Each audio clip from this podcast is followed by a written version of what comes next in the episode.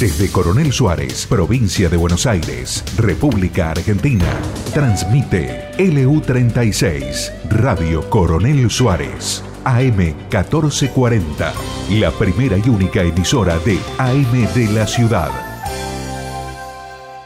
Presentan Valor Campo las siguientes empresas. Achili Di Batista, Distribuidora Z, DS Hermanos, Tinago Alimentos Balanceados, Agropecuaria 2000, Martín y Alonso, Regar Suárez, Camagro, Premín, Lázaro Silajes, Cuatro Huellas, Pisano Cargas, Tribor Agro, Los Sauces, Contratistas Rurales de Federico y Matías Fur. Y la Barraca de Coronel Suárez.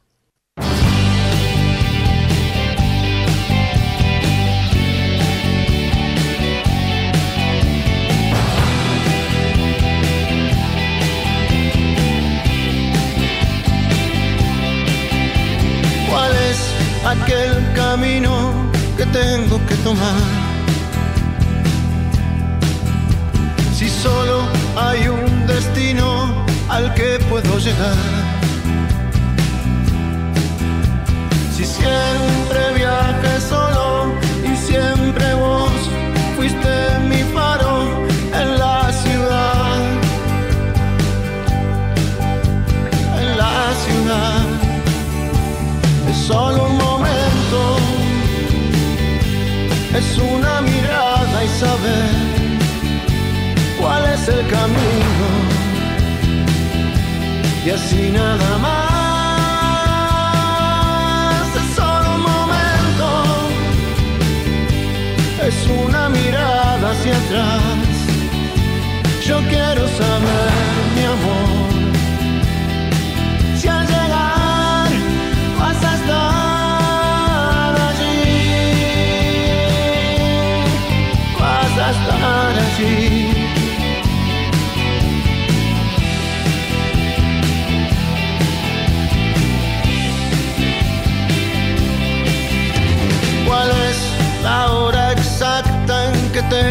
partir? ¿Cuántas son las señales que tengo que seguir? Si siempre viaje solo y siempre vos fuiste mi faro en la ciudad, en la ciudad. Solo saber cuál es el camino. Y así nada más, es solo un momento, es una mirada hacia atrás. Yo quiero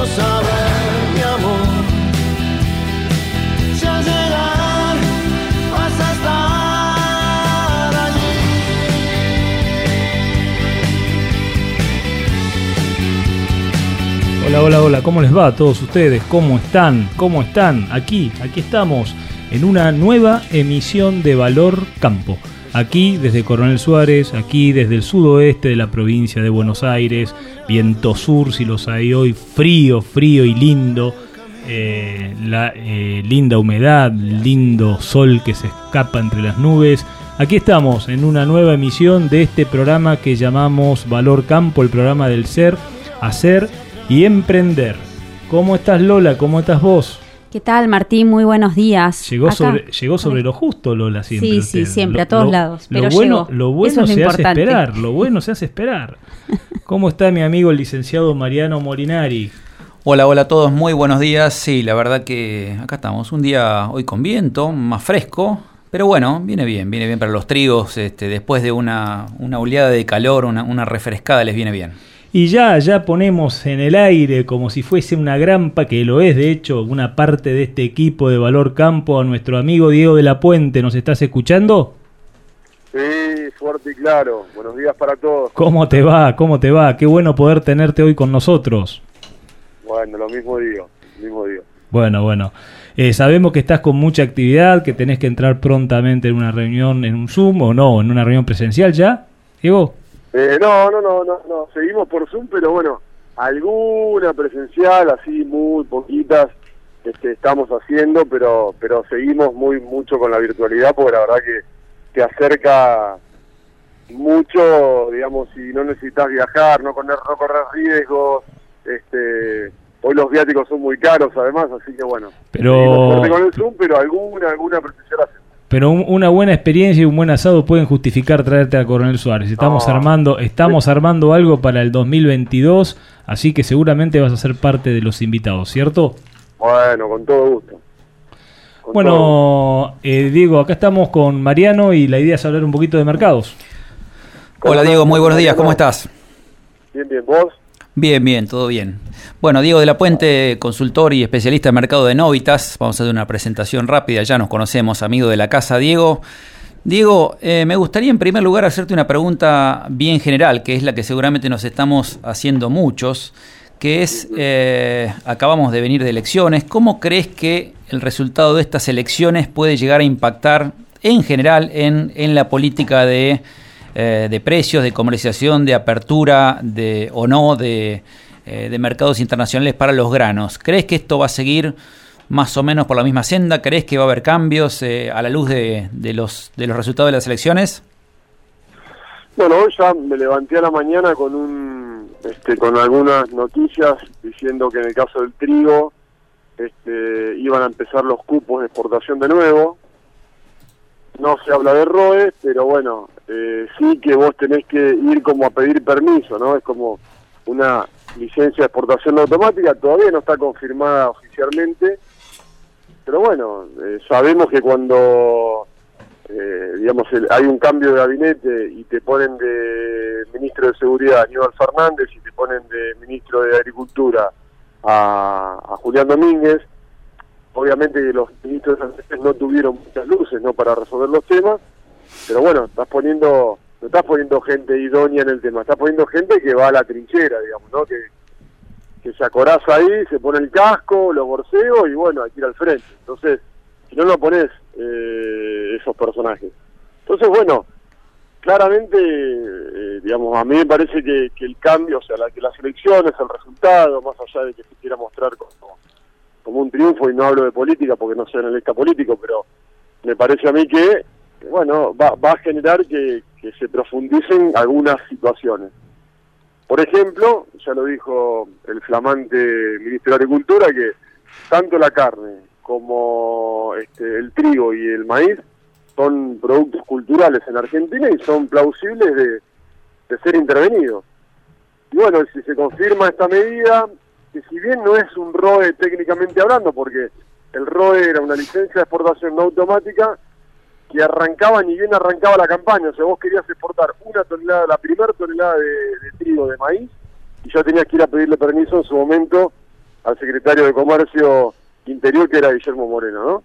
eh, hoy no, hoy te dejan exportar, cuando se agota el saldo exportable, ahí empiezan a intervenir.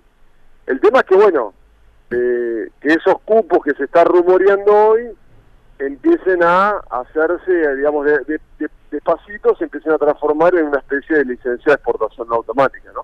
Sí, y Diego, eh, eh, esto por lo que decís eh, habla de una discrecionalidad prácticamente total, ¿no? El mismo gobierno habla de bienes culturales sin aclarar demasiado qué significa eso, claramente da a entender que si tiene que intervenir va a intervenir y que primero está la mesa de los argentinos y después este, la rentabilidad de los productores, creo yo. ahora, ¿vos crees que eh, eh, este resultado de las elecciones y esta debilidad del gobierno de turno que, demostró un poco estas elecciones va a hacer que, entre otras cosas, eh, haya que definir mejor y, eliminar un poco esta incertidumbre. Y estoy hablando también en el marco de, de, este, de este acuerdo posible con el Fondo Monetario que está pidiendo un plan económico y del cual Alberto Fernández dijo que iba a llamar a la oposición para presentar un plan económico. Dentro de este plan económico, ¿crees que puede llegar a haber eh, mayores definiciones o mayores certezas para el productor agropecuario en cuanto a, a esto que no se sabe muy bien qué significa este, un, bien cultural o en cuanto a, a esta política del vamos viendo? Yo creo que, digamos, a mí me parece que el Fondo Monetario eh, hizo un cambio de interpretación en el último tiempo. Antes era, bueno, este, vos sos deudor, yo te presto plata, haz lo que tengas que hacer para devolvérmela. Entre eso, aumentar retención, hacer lo que tengas que hacer. Después me parece que se dieron cuenta un poco que una economía, eh, digamos, que vive del sector agropecuario, que es su principal fuente de exportaciones y de generación de divisas, cuando vos la restringís, el productor es, un... Es un eh, es, una casta muy particular, digamos, no es un bicho raro, como, como se dice. Está muy, digamos, está así, digamos, está tan acostumbrado a recibir golpes que se fue haciendo resiliente y claramente tiene un feeling muy particular. Entonces, cuando vos empezás a intervenir en un mercado, aumentar retenciones, automáticamente el productor cambia el producto, lo vimos en el trigo, lo vimos en el maíz, eh, otrora cuando tuvimos, digamos, situaciones similares a estas con el mismo gobierno, ¿no? O sea, recetas similares, fracasos parecidos. Entonces yo lo que digo es, el Fondo Monetario ahora está pensando en que, bueno, que no, no sería, digamos, eh, lo mejor aumentar retenciones o cerrar exportaciones, porque si vos querés que yo te devuelva la guita, y no podés, digamos, arsenar al único sector que es el que te puede generar divisas, que te puede generar crecimiento económico. Entonces, creo que, hay como un cambio en ese sentido. Pero la realidad es que el Fondo Monetario no, o sea, no se va a meter en esas cuestiones, se va, le va a decir, bueno, vos decirme a mí cómo me vas a pagar y, y hacer un plan para ver cómo vas a pagar. Dentro de ese plan, básicamente lo que le va a exigir es un ajuste fiscal, que es lo más importante. Después, el sector agropecuario va solo, lo que pasa es que si vos lo, lo vas lastimando, en el tiempo empieza a cambiar las decisiones de siembra. Y por supuesto, eh, que si yo lo miro desde el punto de vista del gobierno, lo mejor que puedo hacer es que el productor siembre más hoja, porque es lo que más exporta, es lo que menos se consume internamente, entonces es lo que te genera divisa, y que siembre, digamos, menos maíz y trigo, total, se alcanza para, es un producto cultural, se alcanza, como bien decís vos, Mariano, para la mesa de los argentinos, listo. Pero, digamos, me parece que en ese sentido no va a haber... Eh, discusión con el fondo cuál es el rol o qué significa, digamos, la mesa de los argentinos para el fondo. Creo que ahí no se va a meter. Lo que va a decir el fondo es, bueno, vos para pagarme tenés que hacer un ajuste fiscal, ¿cómo lo vas a hacer? Y ahí veremos, ¿no? Eh, cuál es la, opinión del gobierno y, si, y si tiene una chicana guardada, porque este de gobierno eh, te dice, bueno, llamemos al diálogo, ahora, claro, saben que no tienen más este, la mayoría en el Senado, entonces tienen que sentarse a negociar. Pero después, viste, en el medio van a tratar de hacer alianzas con los que le queden eh, y, de acercarlos de la manera que, que, tengan para hacerlo, como para no depender después de, digamos, de la oposición. Entonces, esto ya lo hemos visto, ya lo hemos visto muchas veces. Diego, te hago una consulta. Eh, como vos sabrás, todos los que son los que están relacionados con el sector agropecuario, sobre todo el, agrícola, lo que estuvieron haciendo en estas semanas previas a las elecciones es cerrando tipos de cambio, ordenando sus cuentas en dólares para pasarla a pesos, eh, digamos, y tratando siempre de vender lo menor posible para ir refugiándose en valor, ¿no? Eh, los que no lo hacen en ganadería lo hacen con, digamos, eh, tratando de, no, no vender lo que tienen en sus bolsas o en sus hilos, ¿cierto? Eh, ahora, la realidad es que las elecciones pasaron, hoy estamos a martes, el ciclo de producción agrícola continúa y hay que seguir trabajando. Y hay que seguir evolucionando, y para evolucionar hay que vender.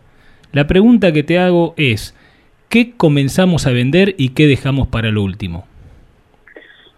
Ah, bueno, digamos, la, primera reflexión es que sí, hay que empezar a vender en la medida que tengas contra qué calzar esa venta. Porque, digamos, hoy hoy un productor, hay, hay unos bonos que se llaman bonos dólar link, ¿no? Un bono dólar link es un bono que está vinculado o está atado al dólar oficial. Entonces, ¿qué es lo que pasa? Este, una empresa como Pan American Energy, que es una empresa de primera línea, te ofrece a vos tener un bono de la empresa de ellos atado al dólar oficial y prácticamente no te paga tasa.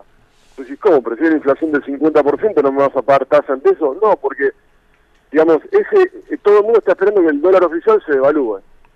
Entonces, alguien está dispuesto a comprarlo sin siquiera tener una tasa en pesos. ¿no? Porque dice, bueno, esto va a ser, la evaluación va a ser peor. El productor tiene una soja dólar link, un maíz dólar link, un trigo dólar link, porque está atado el dólar oficial. Entonces cualquier productor que diga vender para quedarme en pesos, si yo no, no, no calzo esos pesos contra una deuda, contra la compra de una maquinaria, contra, no sé, lo que fuere, o contra dólares, si, si quiero hacerlo, no tiene mucho sentido. Entonces me parece que vender por vender no va, porque no me voy a quedar en pesos cuando tengo, cuando hay una empresa que tiene un bono dólar link que, lo, que te lo da a vos y no te paga tasa. Ahora, una vez que vos decís, sí, mira, yo necesito vender porque tengo que pagar insumos, tengo que pagar deuda, tengo que pagar una cuota de una maquinaria, crédito, etcétera. ¿Qué, ¿Qué es lo que hago? O sea, ¿qué producto me conviene vender? Todos los productos tienen comparativamente buenos precios, porque en la zona donde están ustedes, el maíz que quizá en Rosario tiene otros valores, vos tenés precios del maíz disponible de 230, 240 dólares del maíz nuevo, primicia igual, del tardiro 205, lo cual, digamos, son buenos precios. Tenés un trigo de 245 dólares disponible. Tenés una soja que está en los dos, en los 360, 365 ayer. Eh, que tenés un girasol que vale, no sé, digamos, depende del lote, depende de dónde estés, eh, bueno, puede valer 500 dólares. Entonces, digamos, cuando el rol de un asesor es muy importante cuando los precios son bajos, porque, y esto va en contra mía, diría Claudio Zukovicki, ¿no? Este, cuando los precios son muy bajos vos tenés que desarrollar estrategias comerciales muy complejas. Ahora, cuando los precios son buenos... Hay que vender. Eh, la realidad, sí, y hay, que ser sencillo en las estrategias. Porque no hay que olvidar nunca que la parte comercial lo que tiene que ayudar es a hacer rentable el negocio productivo. Totalmente. Entonces, cuando vos tenés un negocio productivo que es rentable en un país como la Argentina que está destruido, digamos, bueno, anda vendiendo lo que más te sobre, lo que si necesitas vender. Sí, lo que coyunturalmente lo que coyunturalmente para tu empresa te sirve a vos dentro de la tragedia eh, de la, del proceso en las cosas en las que en los pilares en los que te bancás, ¿no? Por ejemplo, si sos, si sos ganadero, te guardarás el maíz especulando a ver si encerrás o no encerrás en función de una suba o no del gordo para para fin de año, etcétera. Tal cual, porque porque cada empresa es un mundo, entonces, viste, no, como decís vos, si yo tengo una, una empresa mixta y, necesito el maíz porque tengo que darle de comer a, digamos, al gordo o a la vaca de refugo o a la, no sé, a lo que fuere, bueno, entonces me guardo el maíz. Eh, si no tengo maíz, si no tengo este, ganadería, entonces, bueno, puedo ver qué hago con el maíz que me está pagando muy bien y con un premio muy alto en Bahía respecto de lo que es Rosario. Y después también mucho la proyección para adelante, ¿no? Yo soy tipo que, eh, digamos, más allá de lo disponible, eh, tengo que tratar de ver cómo voy cerrando el ciclo de la próxima campaña, porque si yo hago eso, ya estoy ganándole a, digamos, a un gobierno que, claramente no genera efecto societati para con este sector, estoy ganando un año más. Claro. Sí, sí, sí, sí. Entonces yo bueno, por ejemplo, ¿qué tengo que tener en cuenta para el que viene?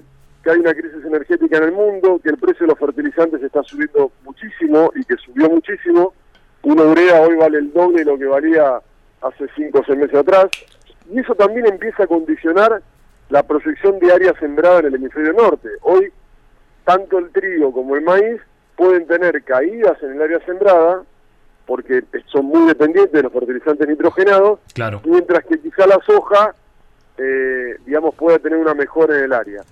Y eso hay que ir, digamos, orejeándolo, hay que ir, digamos, mirándolo como para ver qué decisiones voy tomando en cada uno de los productos. ¿Qué sería de los márgenes si, si se va, si, o sea, según vos, lo que por lo que veo, hay buena expectativa de precios agrícolas. ¿Qué sería, qué sería de los márgenes si, si, si bajaran los precios de los commodities con estos precios de insumos? realmente sería importante eh, el quebranto, ¿no? Sí. sí, sí, pero es una cosa que naturalmente ocurre porque hay tres variables que, que, se mueven parecidas, pero una más rápida y, la otra, y las otras más lentas. Uno es el precio del commodity agrícola, el grano. El segundo es el, precio de los insumos y el tercero es el valor de la tierra. El que más rápido sube es el grano. A los seis meses empieza a reaccionar el precio del insumo y al año empieza a reaccionar el precio de la tierra.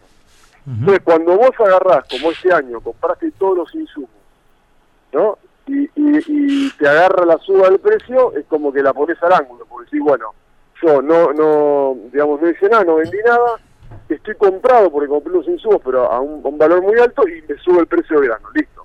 Compré barato, vendí caro. Después tenés un proceso en donde ine- inexorablemente el grano, digamos, porque son ciclos, afloja y vos te, va- te puede agarrar, de acuerdo a tu situación financiera, te puede agarrar que vos tengas un precio de grano bajando con un precio de insumo que, que esté caro, porque Claro. está, digamos, está recuperando de esa situación, ¿no? Entonces ahí, y bueno, sí, tenés que estar pensando que en algún momento, si tu situación financiera es eh, complicado, tenés que estar vendiendo rápidamente y no tenés otra alternativa, bueno, entonces puede ser que te agarre, digamos, eh, el efecto adverso, ¿no? De, de- de esas curvas. Así que hay que estar atentos, por supuesto. Diego, y yendo un poquito a, si pensamos de acá, digamos, seis meses, eh, y de vuelta hablando en general para todos los granos, eh, y especialmente los granos que se comercializan en el mundo, no hablemos tanto de girasol o tal vez menos de trigo, pero sí tengo muy en la cabeza eh, soja y maíz. Eh, ¿Vos sos más bien alcista o sos más, digamos, si tuviese que seguir una, una estrategia de comercialización, ¿estás para, eh, para hacer algo más conservador y comprarte un put y decir, bueno, quiero fijar estos pisos? ¿O, esperarías y crees que todavía eh, soja y maíz tienen para crecer de acá a unos, digamos, cuatro o seis meses? No, eso, digamos, hoy hay muchas variables a nivel internacional y hay mucha incertidumbre a nivel local, con lo cual mal podría hacer yo en decirte si soy alcista o soy bajista, porque es- estas variables van, van, van rotando, van cambiando permanentemente. Lo que sí yo creo que, que vos viste en el punto, Mariano, es en el tema de qué estrategia usar, ¿no? A estos precios vos no podés decir no, no hago nada, o es temerario en la cantidad de variables que tenés a nivel internacional, hablando del mercado de grano, del mercado financiero, de la geopolítica, de la crisis sanitaria que tenemos con el COVID, con un montón más de casos en China, en Europa. Entonces, hay mucha incertidumbre respecto de eso y de la tasa de crecimiento que puede tener el PBI a nivel mundial o en un país como China con esta cantidad de casos que están teniendo. Entonces, hay muchas cosas que uno no, no, no puede estar, digamos, viendo o previendo todo lo- toda la cantidad de variables que hay. Pero en un país como la Argentina, con 50% de pobres, un sector como el nuestro, que tiene rentabilidad, no aprovecharla es como temerario. Ahora, lo que sí yo tengo claro es que vos, si esta charla la estuviésemos teniendo en marzo, sería distinto. Yo tengo todo el mercado climático por delante, Claro. sudamericano. Sí, sí, sí. sí. Y, la- digamos, y a mí me están proyectando cosechas récord en el mundo, con Sudamérica adentro, sin que eso implique que los stocks mejoren. Imagínate si algo sale mal. Tal Por cual, eso yo claro. digo, eh, yo tengo que tomar coberturas, pero ojo, el, el tipo de cobertura es lo importante. En vez de vender, compraría un put, claramente. Y sí, probablemente voy a tener pisos un poco más bajos que con una venta, pero si mañana, digamos, algo se complica climáticamente, bueno, voy a tener la palanca suficiente como para ir acompañando esa suba. Y, y también depende mucho de la situación de, de- la posición comercial que tenga cada productor. Una cosa un productor que no hizo nada, que vos podés decir, bueno, voy vendiendo algo porque vendo un 20% porque los precios son buenos, y por otro lado hago put. Y otra cosa, un productor que ya es mucho más previsor y dijo, bueno, yo ya tengo, digamos, cubierto con ventas el 30 al 40%, en donde ya por ahí no se anima a seguir vendiendo por, por una cuestión de, que no, no está seguro de que la producción la vaya a tener. Entonces ahí sí, por ahí, digamos, eh, va el put, digamos, más, más, eh, con más ahínco porque no, no tenés otra alternativa que, que empezar a buscar estrategias que no comprometan mercadería física. Bueno, Diego, la verdad es que te damos, te, da- te, te agradecemos mucho esta, esta participación. Te queremos dar 5 o 6 minutos para que te acomodes a la próxima reunión. ¿eh? Así que Bueno. cumplimos profesionalmente con eso. ¿eh? Así la próxima vez que te llamamos nos podemos organizar de vuelta. Dale. Perfecto, ningún problema, muchachos. Muchas gracias por llamar. Un fuerte abrazo y fue un gusto nuevamente tenerte en Valor Campo, Diego de la Puente. Bueno, gracias, saludos a todos. Gracias, Diego. Muy claro como siempre. ¿eh? Un abrazo. Un abrazo.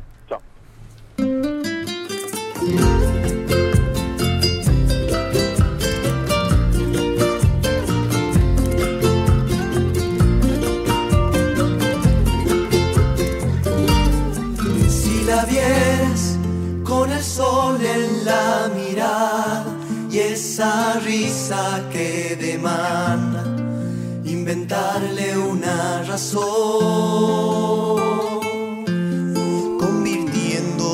cada pena en fugitiva de su cálida alegría, de su mágica canción.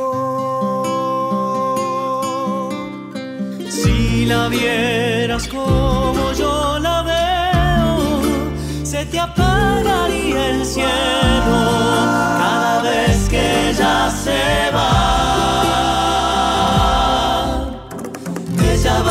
saber que mi corazón la ve pasar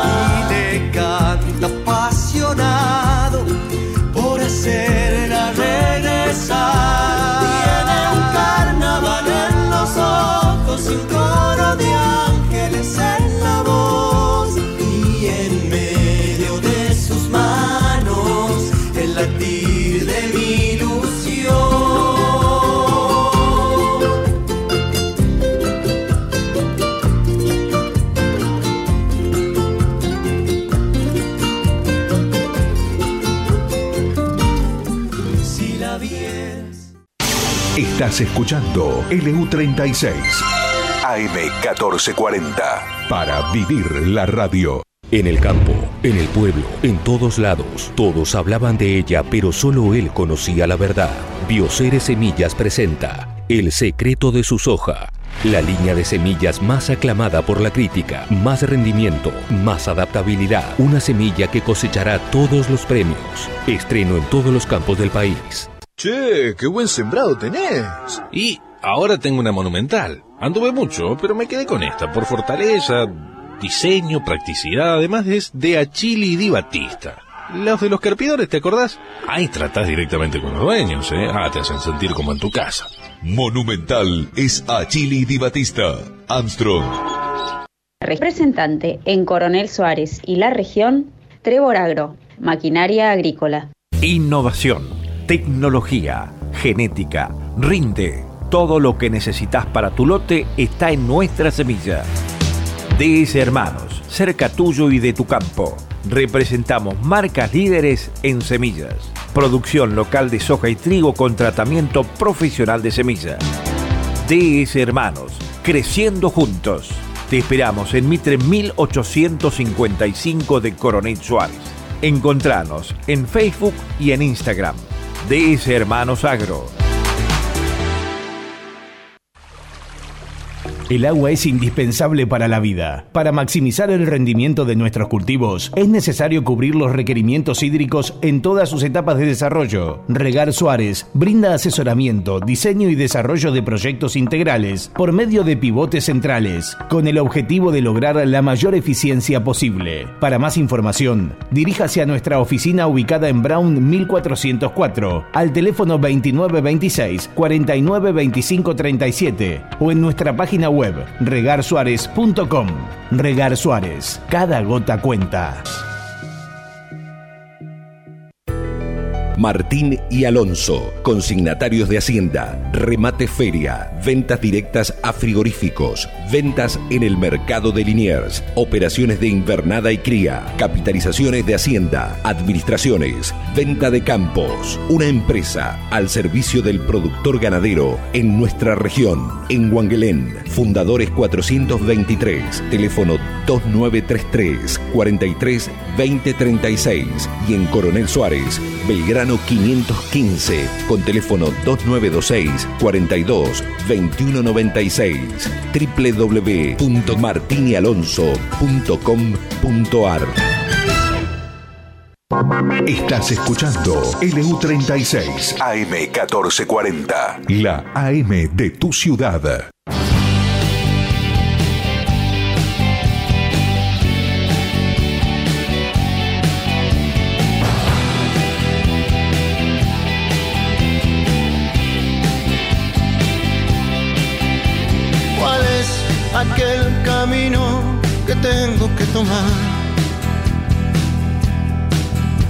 Si solo hay un destino al que puedo llegar.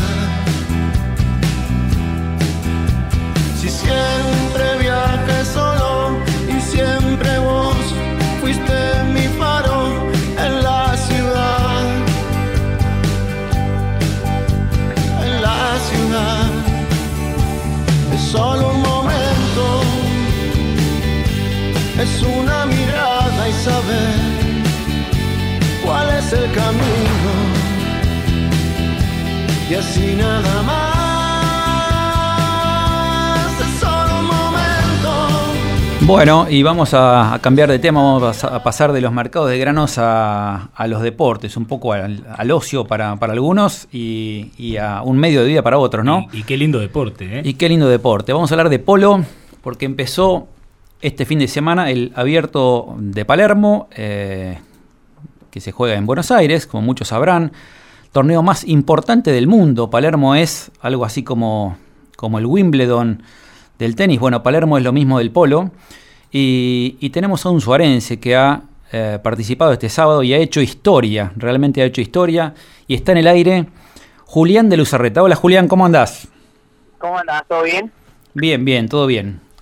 Julián de Luzarreta, el negro de Luzarreta, eh, participa de- del equipo Chapaleufú eh, y, este, este fin de semana hizo este, una hazaña, diría. Déjenme leerles lo que publicó el diario La Nación, un diario que es bastante sobrio en las notas, pero realmente eh, a mí me impactó lo que escribió sobre lo que pasó este fin de semana. Déjenme leerles nada más que dos párrafos. Dice así. Definitivamente el abierto de Palermo hizo historia este sábado. El campo argentino de polo vibró con la vuelta triunfal de un club glorioso y un resultado asombroso. Chapaleufú, dueño de 10 conquistas en el argentino abierto, reapareció con un equipo luego de tres temporadas y se impuso a la sensación de 2021, la Natividad. Y además Rufino Benzadón de 19 años y en su primera vez en, en el certamen más importante del mundo en el polo, anotó 15 goles en esa victoria por 15 por 17 a 16. Memorable, máxime cuando Chapelufú venía de participar en el torneo clasificatorio para Palermo y teniendo 7 goles menos de handicap que el adversario. Impactante. Así titula La Nación lo que pasó este sábado y queríamos hablar entonces con Julián de Lucerreta, un suarense, eh, primo hermano mío además, ah, lo conozco desde que nació. Eh, Julián, ¿cómo estás? Una alegría, primero que nada, felicitarte por, por este partidazo que se jugaron. Eh, Bueno, bueno. Gracias, Mariano. ¿Cómo andas? ¿Todo bien? Bien, bien, la verdad que muy bien. Estamos todos expectantes. sabemos que las posibilidades de ganarle a este equipo eh, eran, eran realmente muy bajas, venían de jugar la clasificación. Contame cómo, cómo, cómo esperabas el partido y, y- qué, qué sensaciones tuviste cuando, cuando finalmente te diste cuenta que habían ganado. No, bueno, era el, primer, era el primer partido de Palermo, nos habían dado la cancha 1 y la verdad que era un partido bastante especial y era un día lindo para jugar contra ellos porque venían de ganar Herlingham y, viste que siempre cuando ganas un torneo al partido te cuesta de vuelta la concentración y te cuesta un montón de cosas, entonces me parece que sacamos provecho de todo eso y se nos dio. Igualmente nunca nos imaginamos que íbamos a ganar, eh, eh, pero la fe la teníamos, sabíamos que podíamos hacer un buen partido y bueno, la verdad que estuvo estuvo buenísimo y le pudimos ganar. Julián, ¿cómo te va? Martín Cristiani te habla. ¿Cómo estás vos? ¿Cómo andás? ¿Todo bien? Bien, che, qué bueno, qué bueno, qué bueno y felicitarte eh, y, y escucharte, la verdad que nos emociona como nos emocionó ver el partido eh, el Bueno, sábado. gracias. Che, Julián, eh, este chico Francisco Besandón, vos que estuviste ahí en... ¿Cómo, cómo digamos, Rufino, perdón, eh, ¿cómo, ¿cómo lo viste? Uno lo veía tan sólido, tan sólido, tan, tan... No, bueno, yo a Rufino, a Rufino lo conozco desde que tiene, no sé, ocho años. Jugué muchos torneos con él. No me sorprende lo que hizo. Es bastante impresionante porque lo haya hecho en la cancha uno de Palermo, pero Exacto, a eso me refería, ¿no? lo, lo vi hacer muchas cosas y la verdad que eh, obviamente es, el futuro del polo, uno de los mejores que va a haber seguramente en pocos años. Y nada, no, que el otro día meter 15 goles en su debut fue una cosa increíble. Y, sería muy importante para nosotros poder desarrollar con vos un poquito de tu historia, Julián. Vos, dentro, digamos, de todo lo que es lo que, lo que Suárez ha dado en el polo profesionalmente en los últimos años, sos el que, el que, digamos, trabaja con mucha persistencia, el que, ha- el que se ha, de alguna manera, eh, al- el que está trabajando, digamos, eh, profesionalmente de esto, eh, participando en un Ah, montón de torneos. hay mucha gente, Suárez, que trabaja con el polo. Yo tengo la suerte de que, sí, había ahora jugando el abierto, por suerte, pero pero no, hay mucha gente de Suárez. Suárez siempre fue un equipo, un perdón, un, un lugar muy muy polero. Así que por suerte son de gente que trabaja en, en el polo y, y está bueno para, para el pueblo. ¿Cuánto hace que estás vinculado a la gente de Chapa? No, como 15 años más o menos. Cuando terminé el colegio y en 2007 por ahí yo fui a Buenos Aires a trabajar con Bauti. Y bueno, ahí, ahí arranqué y los, los conozco de ahí. Además, eh, antes éramos, somos mejor dicho, somos primos. Antes no teníamos de primos, pero bueno, eh, somos, somos, tenemos eh, parentescos ahí. Y Julián, contanos un poquito cómo, cómo arrancaste vos, porque tenés el doble mérito de, de- además de estar jugando hoy en el más alto nivel de polo del mundo, eh, no venís de una familia tradicional de polistas, eh, tu viejo no jugaba al polo, no sé si jugó alguna vez, pero no, no, no tenía toda una organización No armada. jugaba al polo directamente, pero tenía un montón de, de primos que jugaban y, y como te digo, Suárez es un lugar polero y jugar al polo en Suárez es que es una cosa rarísima, es bastante normal dentro de todo, ¿no? Entonces, eh, eh, qué sé yo, ah, no sé, arranqué un poco en lo de Garros, que también son parientes, en lo de los Luzarreta, otros Luzarreta que también juegan al polo, los Anca que también juegan al polo. Eh, no jugaba mi viejo, no jugaba al polo, pero indirectamente estaba en el polo todo el tiempo. Entonces, eh, por así arranqué. ¿Y caballada cómo te organizaste? Porque sabemos que, digamos, hoy eh, lograr un caballo de polo, tanto si uno es criador, no es fácil. Un caballo de polo que juegue el abierto, digo, no es fácil. Eh, y si uno tiene que salir a comprarlos, son No, caballos que no son baratos, ¿no? Gracias mucho a la- al apoyo de Bauti y eh, yo trabajé muchos años con él, me pude organizar y bueno, y obviamente gracias al, al trabajo de todo el año de estar en el exterior trabajando, poder llegar acá y poder invertir y, y conseguir caballos para poder Está bien. Bueno, y Julián, contanos un poco qué, qué, qué expectativa tenés para lo que queda del abierto. La verdad que han sido una sorpresa, un equipo que venía de la clasificación, eh, casi que tuvieron que pedir permiso para llegar al abierto y resultó que le ganaron al equipo que venía siendo la, la, la estrella de, de, de la temporada. Este, acababa de ganar Herlingham. eh, en- venía, demostrando un nivel ahora- impresionante, ¿no? Y, y de repente... Las expectativas son altas. Son, ahora queremos ganarle a todos los equipos que podamos. Ahora tenemos partido mañana de vuelta contra la Dolfina Brava. Va a ser un partido durísimo, seguro. Eh, pero bueno, la, la, la idea es tratar de ganar la mayor cantidad de, por- de partidos que podamos y, y si llegamos a perder por lo menos que lo anteriores ha sido para quedar clasificados para el año que viene y así no tener que jugar clasificación. Perfecto, perfecto. Julián, bueno, eh, eh, en nombre mío agradecerte. ¿Querés mandarle un saludo a alguien? ¿Te está escuchando? ¿Está, está saliendo en, en- en la radio de Suárez? Hay mucha gente que No, te está no, escuchando. no, me, han, me han comentado varios amigos y parientes. Un grande a la gente de Suárez que siempre, que siempre nos bancan y, y la verdad que le ponen la mejor de las ondas. Déjame decirte que fue muy lindo y emotivo el abrazo con tu madre ahí en el medio de la cancha. ¿eh? La Ah, verdad que lo, lo vimos y fue muy lindo. ¿eh? Impresionante. Negro, y cierro, con, cierro con un párrafo más de, de La Nación que estoy leyendo acá, eh, que dice, la Natividad estuvo al frente al principio por 7 a 4, pero los chicos de camiseta blanca dieron más que un buen espectáculo que se esperaba. Lindo polo sí, pero un batacazo no parecía posible en la cancha. Uno de Palermo esta vez. Sin embargo, la mezcla de camiseta gloriosa, hambre y talento de los chicos pudo con el equipo sensación de esta triple corona. Impresionante lo que han logrado. Negro, un, un abrazo muy grande. Ojalá que les vaya bien en este abierto. Ojalá que este equipo crezca. Y, y ojalá que en, en no muchos años estemos levantando la copa. Ojalá. Dale, Mariano, muchas gracias por llamar. Saludos al equipo. Hasta luego. Chao, chao.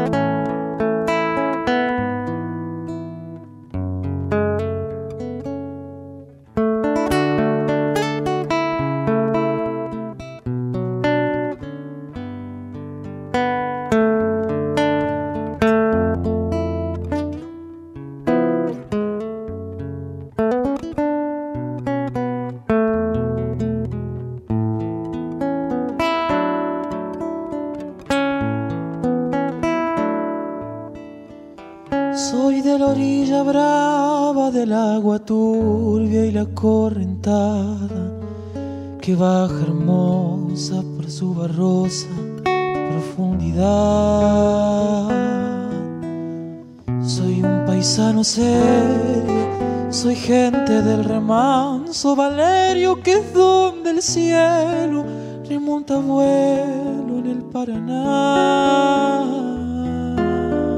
Tengo el color del río y su misma voz en mi canto sigo. El agua mansa y su suave danza en el corazón. Pero a veces oscura va turbulenta la ciega hondura y se hace brillo en este cuchillo de pescador.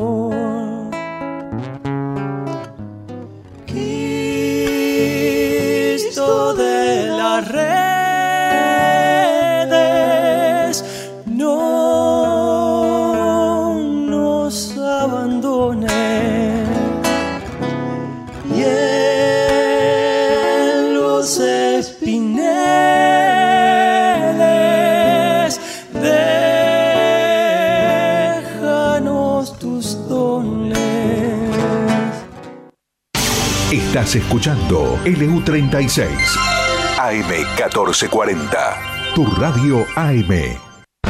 Cuatro Huellas, servicios agropecuarios, siembra y fertilización de granos finos, gruesos y pasturas, alta capacidad para la recepción de insumos y logística, siembra neumática, asesoramiento técnico, Cuatro Huellas, servicios agropecuarios, regulación de densidad y profundidad de siembra por ingeniero agrónomo matriculado. Además, arrendamos su campo o lo trabajamos a porcentaje. Consúltenos al 2923 5749 61.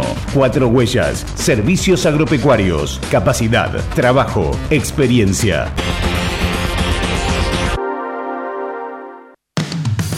Imagina poder encontrar tu máquina ideal, asesoría personalizada y un aliado confiable para llevar tu campo al máximo nivel. Esto es posible con Distribuidora Z. Contactanos al 2926-518336 o al mail claudio.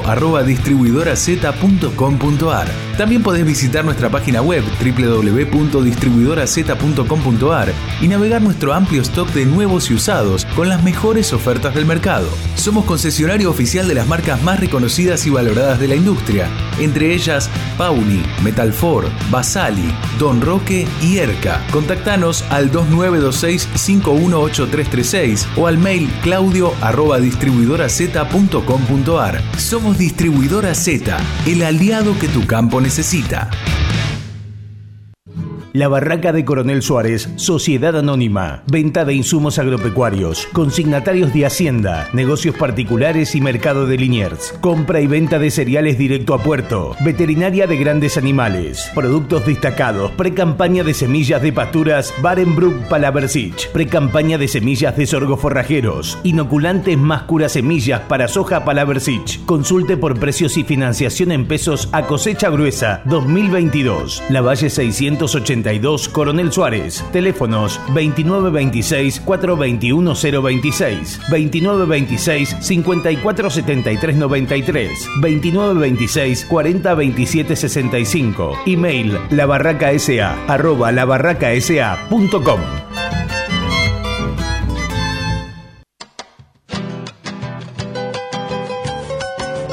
Estamos en temporada de reservas con mucho potencial de pasto. Roberto Lázaro Silajes le ofrece el servicio más barato para almacenarlo. Realice silajes, es el costo más bajo de todas las reservas forrajeras. Realizamos silo embolsados y pisados. Dos embolsadoras con túnel para bolsa de 9 y 10 pies. Contamos con dos equipos de picadoras clase Jaguar y cabezales varios para sus distintos usos. Ensilamos pasturas de gramíneas y leguminosas, ideal para rodeo en general y recría de terneros. Avena, trigo, triticale y otros cereales perfectos para fibra en cualquier engorde. Cebada, el preferido de los tamberos por su proteína y el enganche de energía, ideal para terneros de destete. Nuestra central, ubicada en Coronel Suárez, oficina en agronomía de granos directo agropecuaria. Dirección, colectora doctor Raúl Alfonsín, 1363.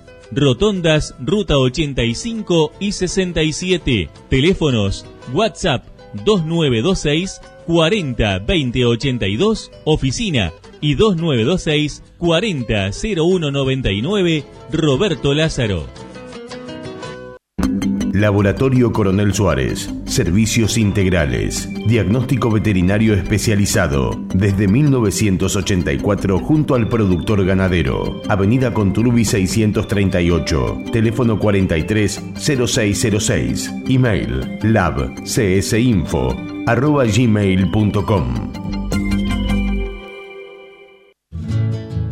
Pisano Cargas, con una trayectoria de 20 años en el transporte de cereales, oleaginosas y cargas generales, sirviendo a la producción argentina con mucho orgullo.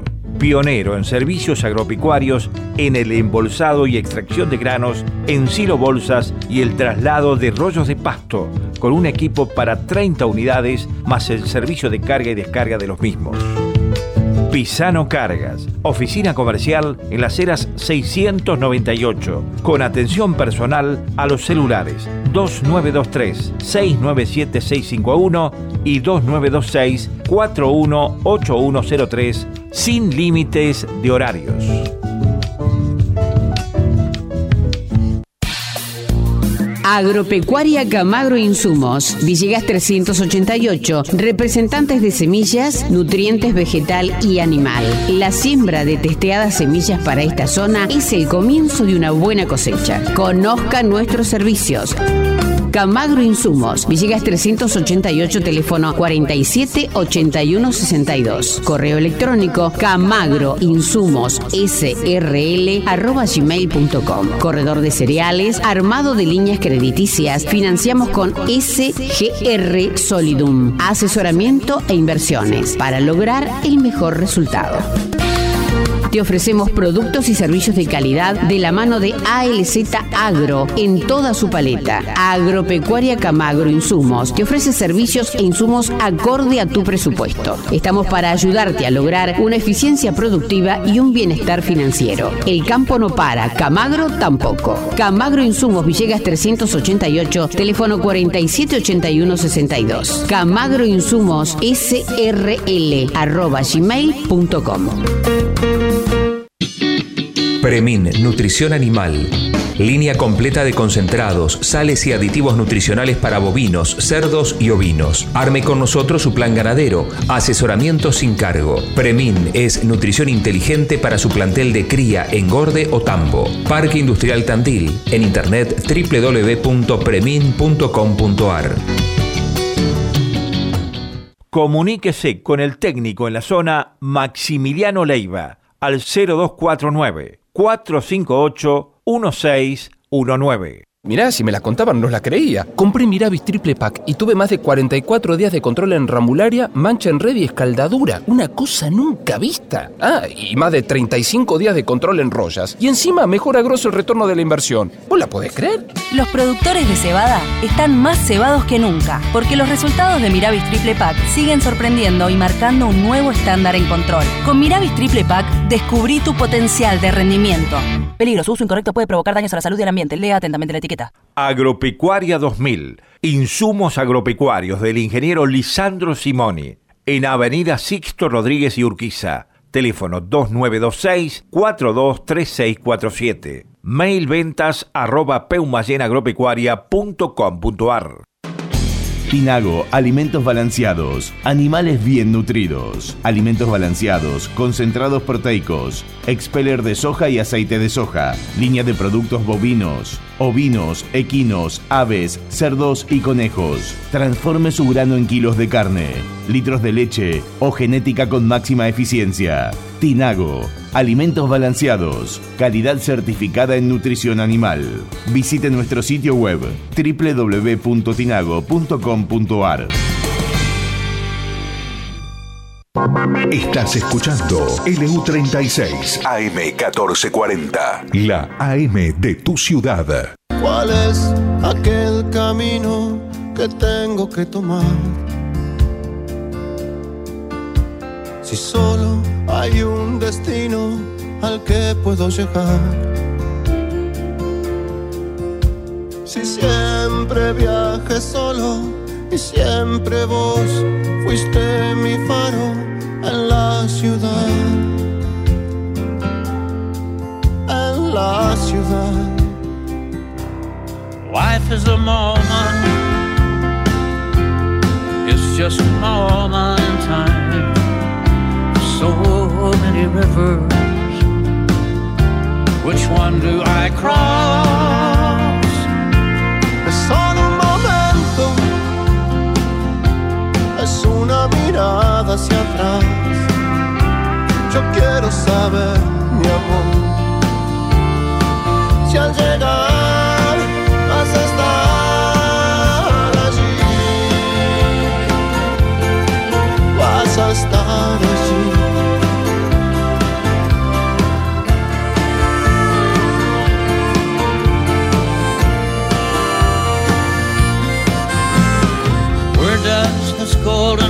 lead? Here beneath my feet. What are the signs I follow? Tell me when do I leave? My heart is always hungry. You've always been the one to hold me and light my way. And light my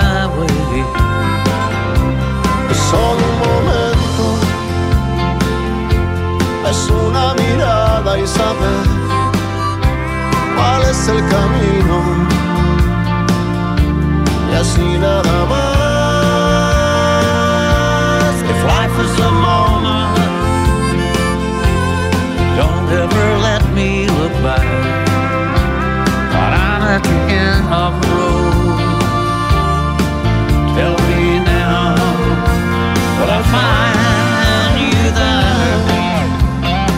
Volvemos, volvemos, volvemos. Bajamos un poquito con el amigo Willy ¿eh? y Vicentico.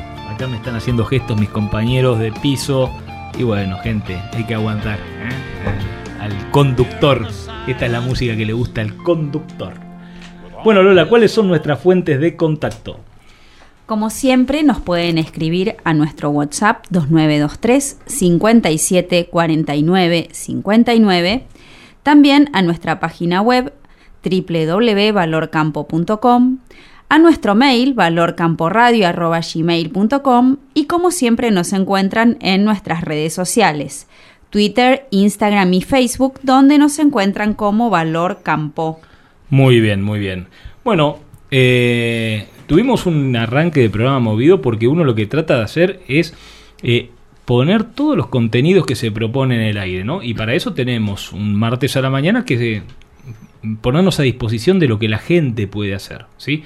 Eh, y bueno, eh, Diego de la Puente tenía una reunión a las 10 de la mañana, entonces nos dio la posibilidad de hacer eh, la primera nota a las 9 y media, y después Julián de Luzarreta, que está por supuesto totalmente compenetrado en lo que es el, el- el torneo de polo más eh, importante del mundo, eh, con un desafío tan importante como eh, tener que jugar un partido contra eh, la Dolfina Brava. Eh, y, y bueno, eh, fue un ratito en el que lo pudimos, en el que lo pudimos encontrar. Y ahora sí, vamos a Sí, relajar sí, un poco y, y- a, y a estar un poquito a tono con, con lo que es este programa, ¿no? Y déjame comentarte algo más, Martín. Sí, eh, le pedimos disculpas al negro de Luzarreta que lo sacamos de la reunión de equipo. Están en plena, en plena reunión para el partido de mañana. Eh, pero bueno, pudo, pudo escaparse 10 minutos y, y darnos esta nota que la verdad que creo que valía la pena. mm, Más que, ¿Vos más que querías- emotiva. vos querías decir algo más? Quería aclarar una, sí, eh, un- un- una nota de color. El, el- el partido que vimos el sábado se puede ver por Star Plus, eh, una transmisión de ESPN. eh, transmisión que por ser el torneo más importante del planeta llega a muchos países del mundo y en esta transmisión teníamos tres suarenses en vivo. sí.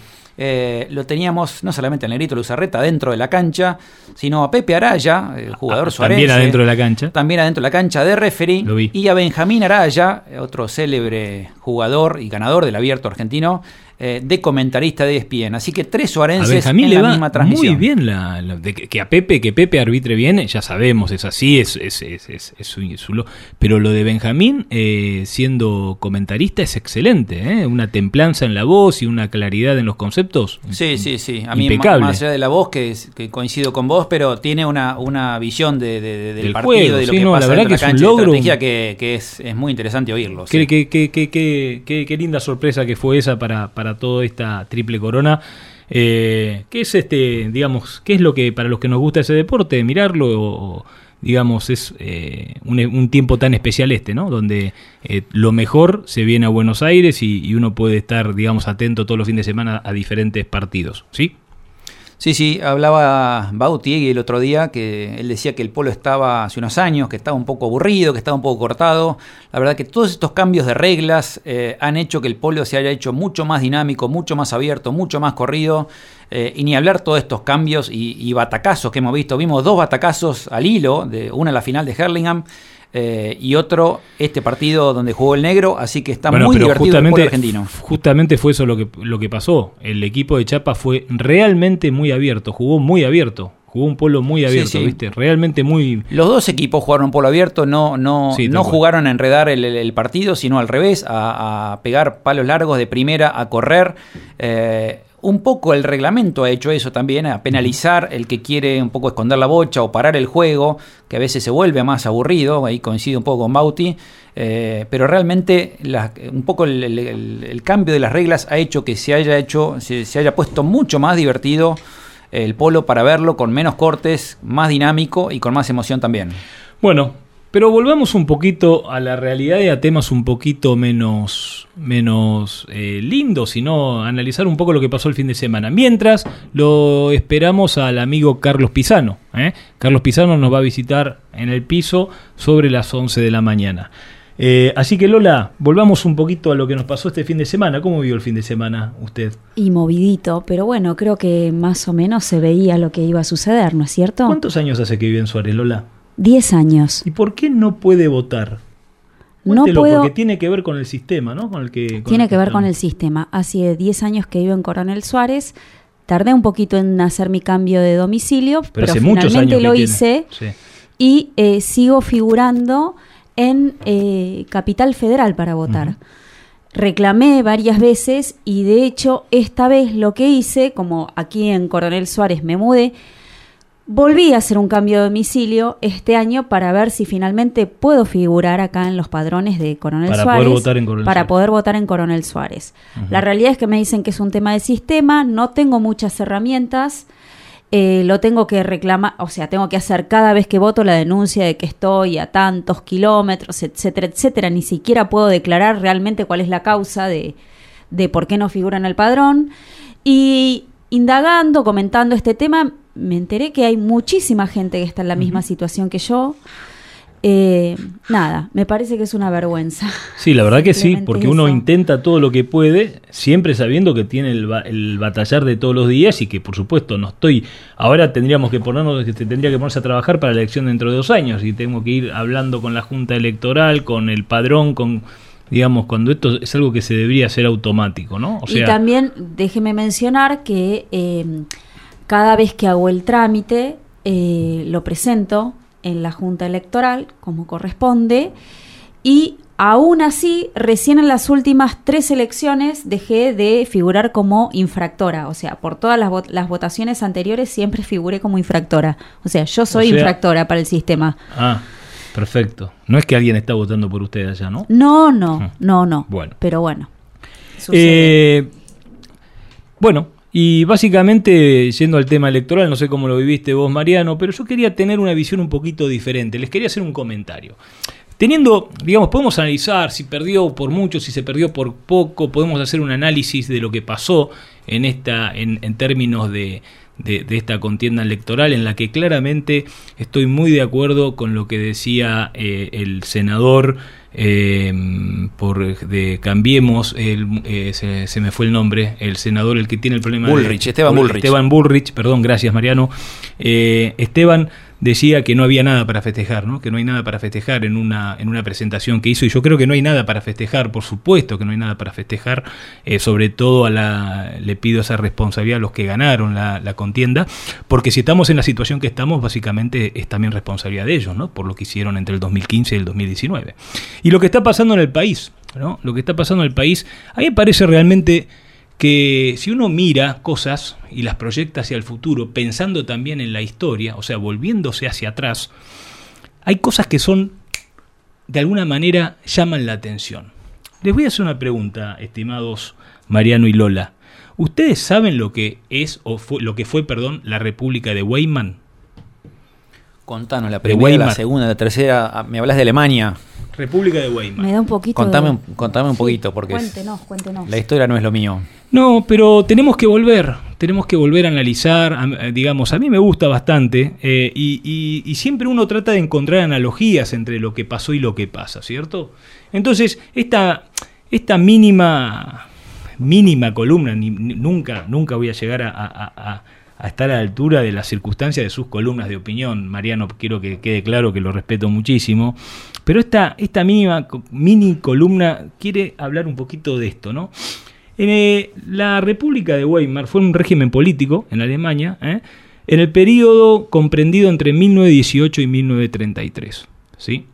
Eh, digamos, cuando Alemania se conformó en el Segundo Reich, eh, en, una, en una situación de poder en Europa que, que- había desde 1880, 1890 hacia adelante, se hablaba continuamente de la situación de Alemania o del, del- del tema alemán, ¿no? El tema alemán, el escenario alemán. Alemania era un problema porque había una, una, digamos, una lucha por predominancias de poder en Europa entre el Imperio Austrohúngaro, Francia, Inglaterra y eh, este eh, imperio, este Reich alemán, el segundo Reich. El primer Reich fue allá por las por el, por el, por la época del Sacro Imperio Romano. Y la República de Weimar se, se constituye cuando, después de perder, o, cuando pidieron la, tiraron la toalla eh, los alemanes eh, en términos de, de la Primera Guerra Mundial, eh, lo, el, digamos, los que de- deten- de- detenían, digamos, lo que eran tenedores del poder en sí mismo, lo que eran la autoridad en, un- en, una, en una población muy marcial, eh, muy, muy aferrada a su ejército y a su historia, muy prusiana, eh, los, los prusianos eran lo que llevaban adelante lo que es la, la república, la, el, el Reich alemán, eh, esta, digamos, este poder fue totalmente perimido, se cayó, se destruyó, los políticos eh, empezaron a, a- trabajar respecto de generar una república. Y en esta transición entre, el, entre digamos entre un Reich, un segundo Reich y estos, este, esta república hubo una tormenta eh, de aciertos, pero fundamentalmente desaciertos y desatinos, ¿sí?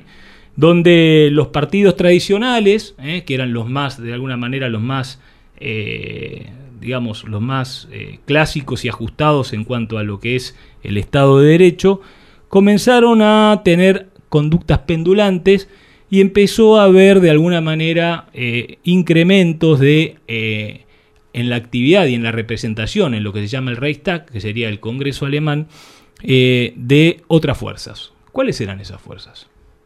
Eran las fuerzas de izquierda, fundamentalmente las comunistas, ubiquémonos en el escenario que estamos, estamos en 1918, 19, 20, 22, 25, donde ya habíamos pasado por la Revolución Rusa. Sí, y, casi recién terminada la Primera Guerra Mundial, ¿no? No, no, la 18. Primera Guerra Mundial es la que desencadena absolutamente todo esto, porque el Estado que pierde eh, es el Estado alemán.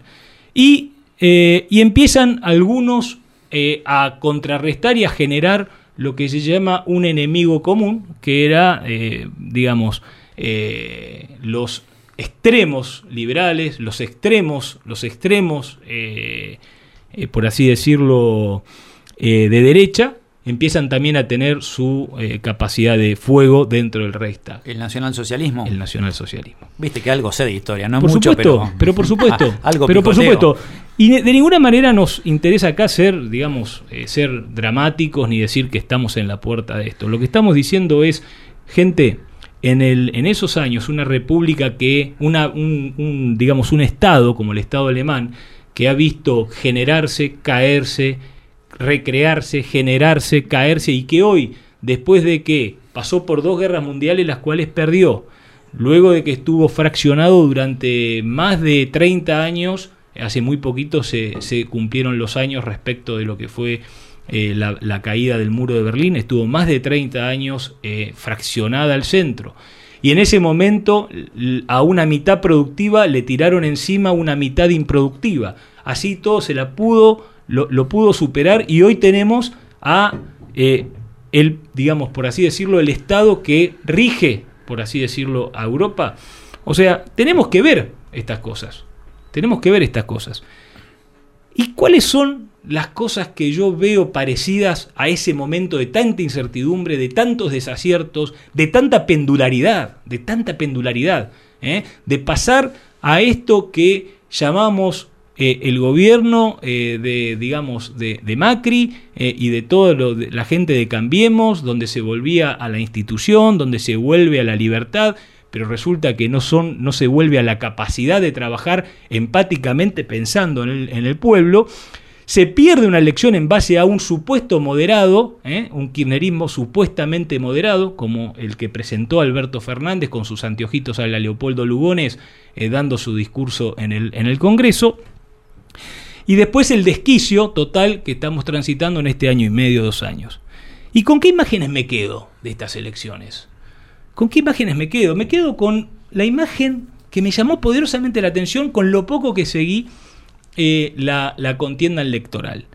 En el acto de mi ley, un señor guardaespaldas avanza hacia el, hacia el centro del escenario y expone un arma o el intento de sacar un arma frente al público. ¿Sí? Vemos a un Milei completamente desacatado, ¿eh? con su peluca o pelos al aire, con, un, con una campera de cuero, continuamente con una campera de cuero puesta hablando de que Él viene a salvarnos en actitudes mesiánicas, y esto no lo digo yo, lo dice un amigo de mi ley, ¿eh? Diego Giacomini, lo dice. Hoy lo pueden leer ustedes en la, eh, en la columna política del diario Clarín. ¿eh? Un ex amigo y socio de Javier Milei lo compara con Hitler y Stalin y lo acusa de ser de la casta política. ¿eh? ¿Qué dice Diego Giacomini? Dice que Diego Giacomini que una cosa es avanzar en función de la búsqueda de libertad y otra cosa es avanzar en estructuras o cuestiones que se identifican como mesiánicas. ¿Cuáles son esos comportamientos mesiánicos? Creer que uno es el salvador del otro, cuando justamente el liberalismo bien entendido dice que los que se deben salvar eh, eh, lo hacen propiamente ellos en base a su propio esfuerzo y que no deben esperar la estructura de un salvador. Esto es lo que quería comentarles en mi breve, en mi breve eh, columna de análisis sesgada, por así decirlo, de, lo que pasó. Fíjense lo que pasó. Para mí lo que pasó, en mi visión, eh, y no tengo, me cuesta mucho decidir a quién voto cada vez que voto. Me cuesta mucho decidir a quién voto cada vez que voto. Digamos, no tiene nadie mi voto ganado, por lo menos el mío propio. Eh, yo creo que en la provincia de Buenos Aires el resultado no es no es para nada eh, un resultado que lo deje cómodo a Juntos por el Cambio, ¿cierto? Algo pasa en nuestro país para que después de semejante catástrofe que estamos viviendo los últimos año y medio, dos años, sobre todo para la gente que votó por el espacio del Frente de Todos, algo pasa en nuestro país para que hayan llegado casi al 40% de los votos, ¿sí? en la provincia de Buenos Aires, fundamentalmente en el conurbano.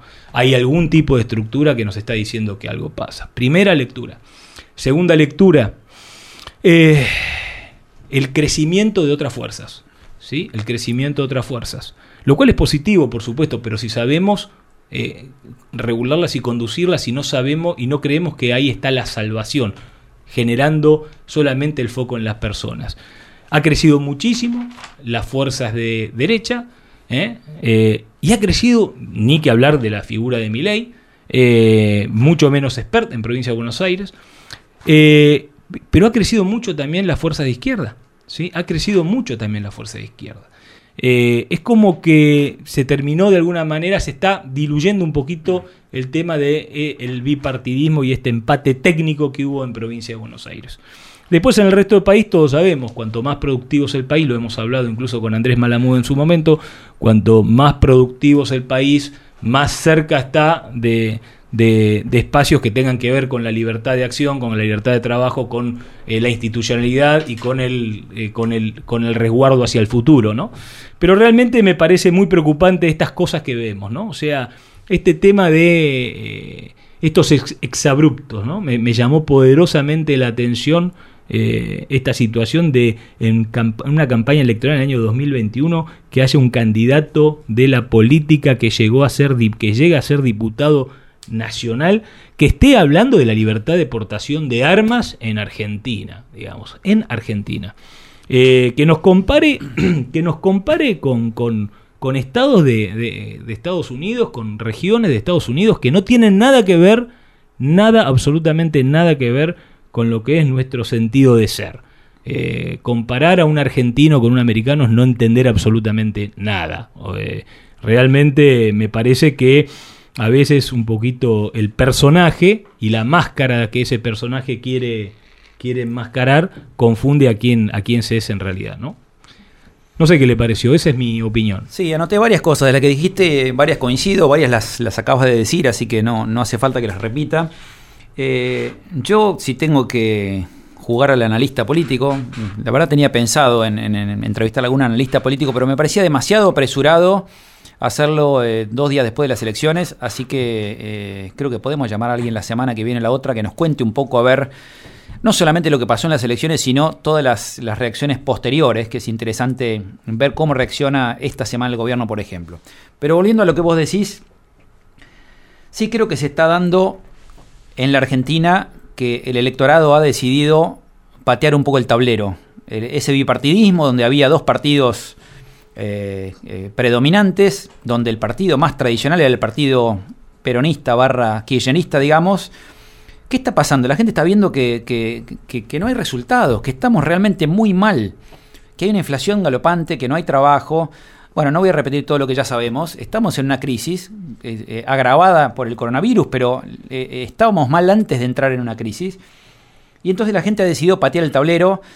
Eh, y cuando uno patea el tablero, las fichas caen en cualquier lado. ¿Qué quiero decir con esto? Alguno este, sale de los dos partidos tradicionales para irse a la izquierda, otro para la derecha. Uno, eh, coincido con vos, creo que Milei hizo una muy buena elección, pero Del Caño también creció. eh, y tal vez de los dos partidos tradicionales perdió menos Juntos por el Cambio, que hoy no es gobierno. Y creo que el Frente de Todos no, no ha podido demostrar muchos resultados.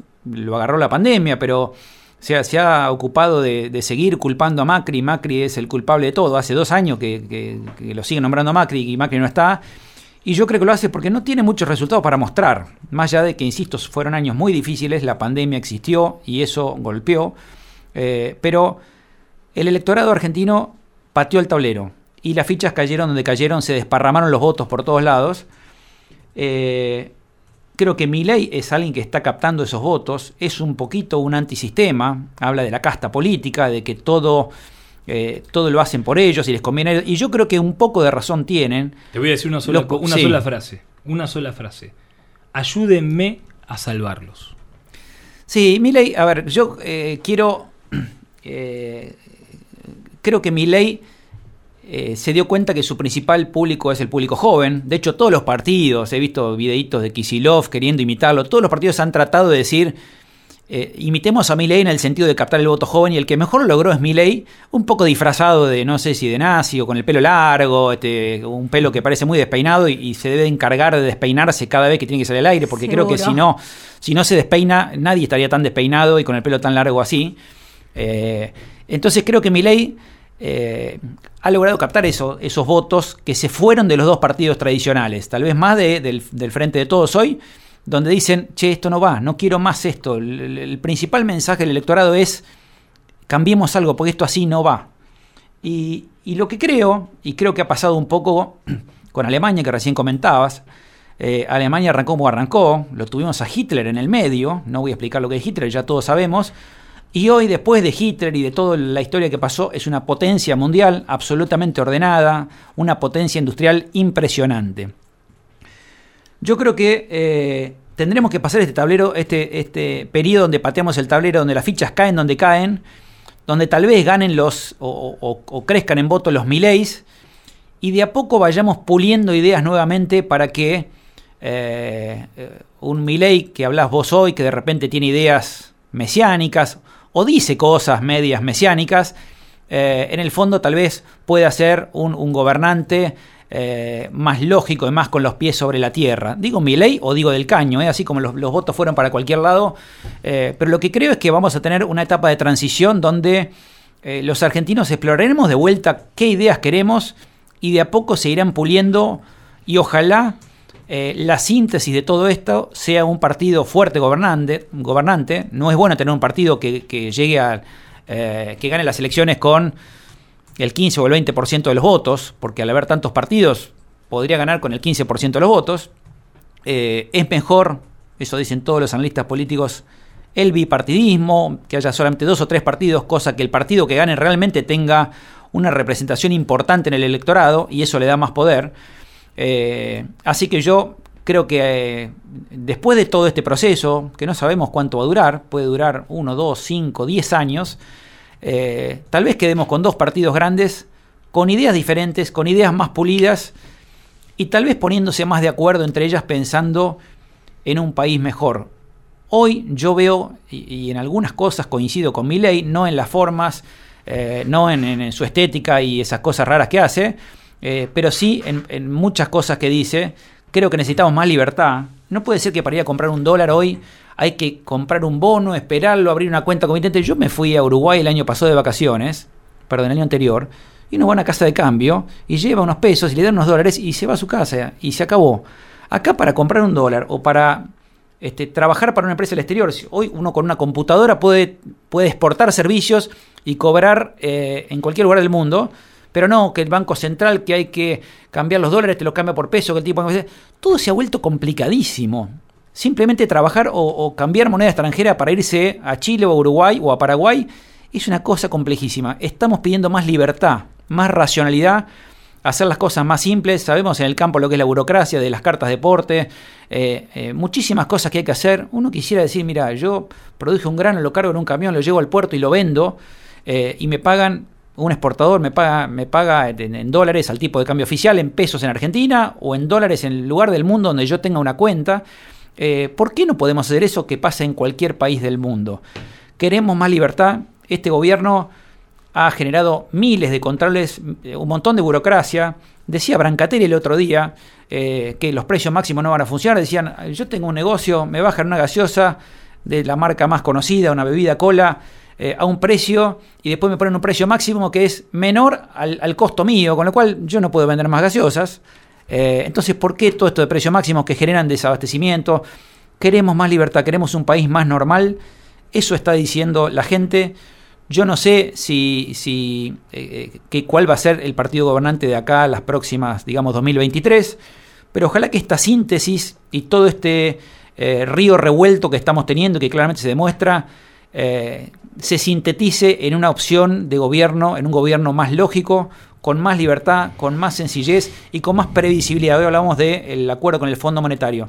No podemos tener un plan económico que es el no plan económico, el vamos viendo. El, bueno, el trigo es un bien cultural, y bánquensela.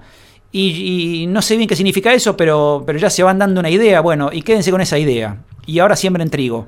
No funciona así. Necesitamos previsibilidad, necesitamos una moneda. El otro día hablaba un economista que decía, miren, en Irak, el presidente del Banco Central habla en cadena nacional y pone una ametralladora arriba de la mesa, pero la inflación es cero. ¿Se dan cuenta? Acá tenemos 50% de inflación. Y eso saben quién lo paga los pobres. Este, este gobierno que se dice más bien de izquierda defender a los pobres, lo que termina haciendo con todo este desmanejo es que los que más sufren son los pobres. Tenemos que tener previsibilidad, tenemos que tener un plan económico. Creo que en ese sentido, a pesar del negacionismo que es del gobierno de haber perdido, que está diciendo que ganó en el Chaco y en, la realidad es que no le fue bien al gobierno, la sociedad argentina le está diciendo, che, no queremos más esto. Ojalá que Ojalá que la oposición, cual sea, eh, que aparentemente es esta eh, de Cambiemos, eh, entienda que la construcción del cuco o enemigo como herramienta de poder para generar esta pendularidad que venimos transitando en los últimos 30 años no es la forma de salir adelante. La pendularidad es la que te dice o vamos para un lado completamente para un lado o vamos completamente para el otro. La justificación de, ir completamente para un lado la tiene el enemigo Cuco 1. La justificación de ir completamente para el otro la tiene el enemigo Cu- Cuco 2. ¿sí? Y en el medio está la gente. No se puede transitar eh, en una ruta yendo de una banquina a la otra. En algún momento te la pones, en algún momento mordés la banquina y no volvés. ¿sí? Me parece que lo que pasa es eso, porque no hay ningún economista, no hay ningún político, no hay ninguna persona racional, lo, escuchamos a Juan Carlos de Pablo la semana pasada, que pueda explicar lo que está pasando. Lo único que, tiene, que, explica lo que está pasando es la irracionalidad de los que están eh, eh, hoy teniendo funciones tanto de gobierno ejecutivo como eh, legislativo. La irracionalidad que nos hace poner la mirada en el cuquito para eh, enojarnos, enfrentarnos y asustarnos para ir de una punta a la otra de la banquina, nunca por el medio. Sí, eh, solamente un ejemplo nomás. Lo que yo creo que no hay es, eh, no hay políticas de Estado. Hoy los partidos, Bueno, eso- a eso me refiero. Los partidos están antes que el país. O sea, hay que eh, ser gobierno y no importa qué pasa con el país. Hay que regalar plata, regalemos plata y ya veremos. Hay más inflación, no importa. Ganemos esta elección, yo quiero seguir en el gobierno. Eh, no puede ser así. Pongo un ejemplo nomás. Yo viví un año en Brasil.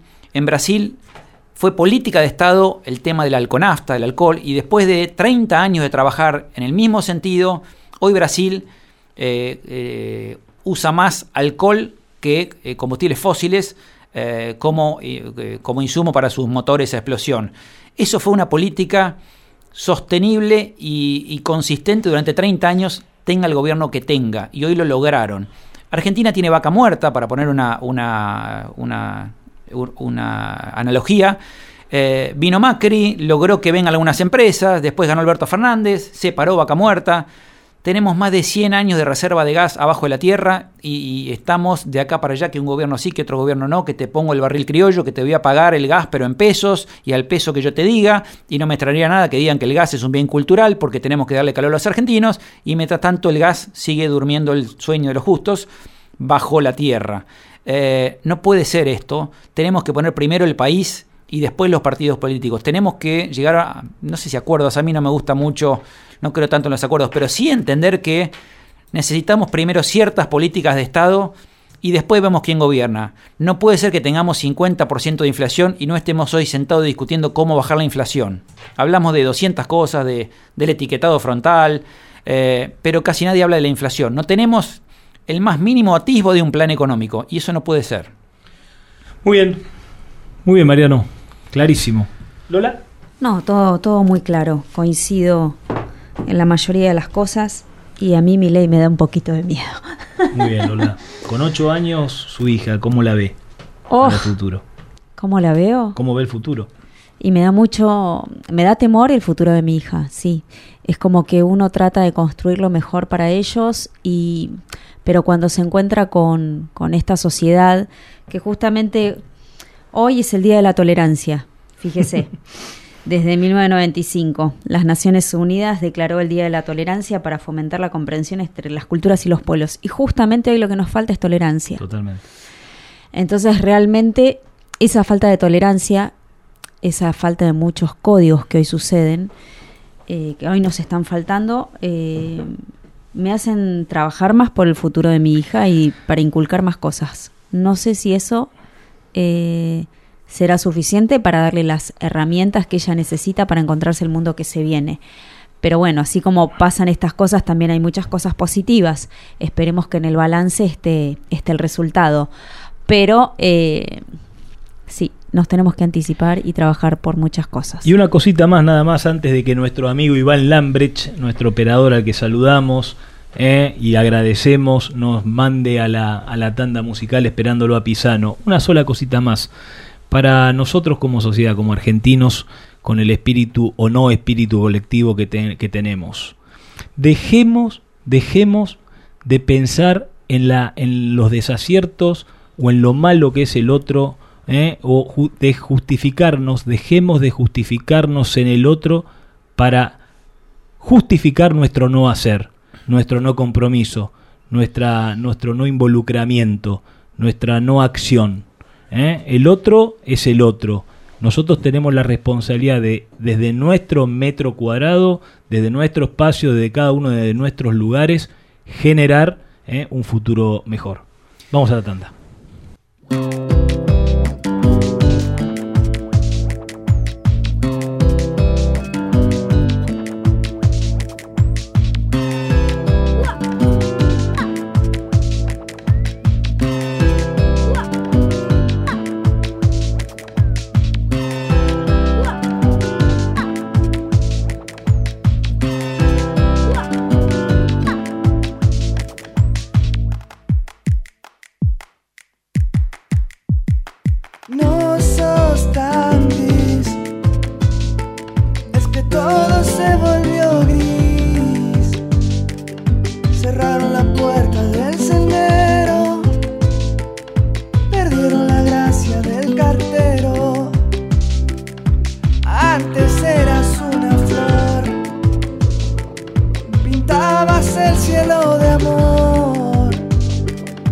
Ahora que no tenés más vuelo, quedaste tan sola, te vencieron.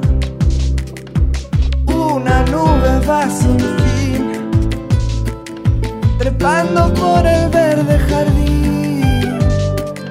Deja que te envuelva el pensamiento, volver a besar tus sentimientos. In the night, just follow me, just follow me, just follow me. In the night, give me your soul,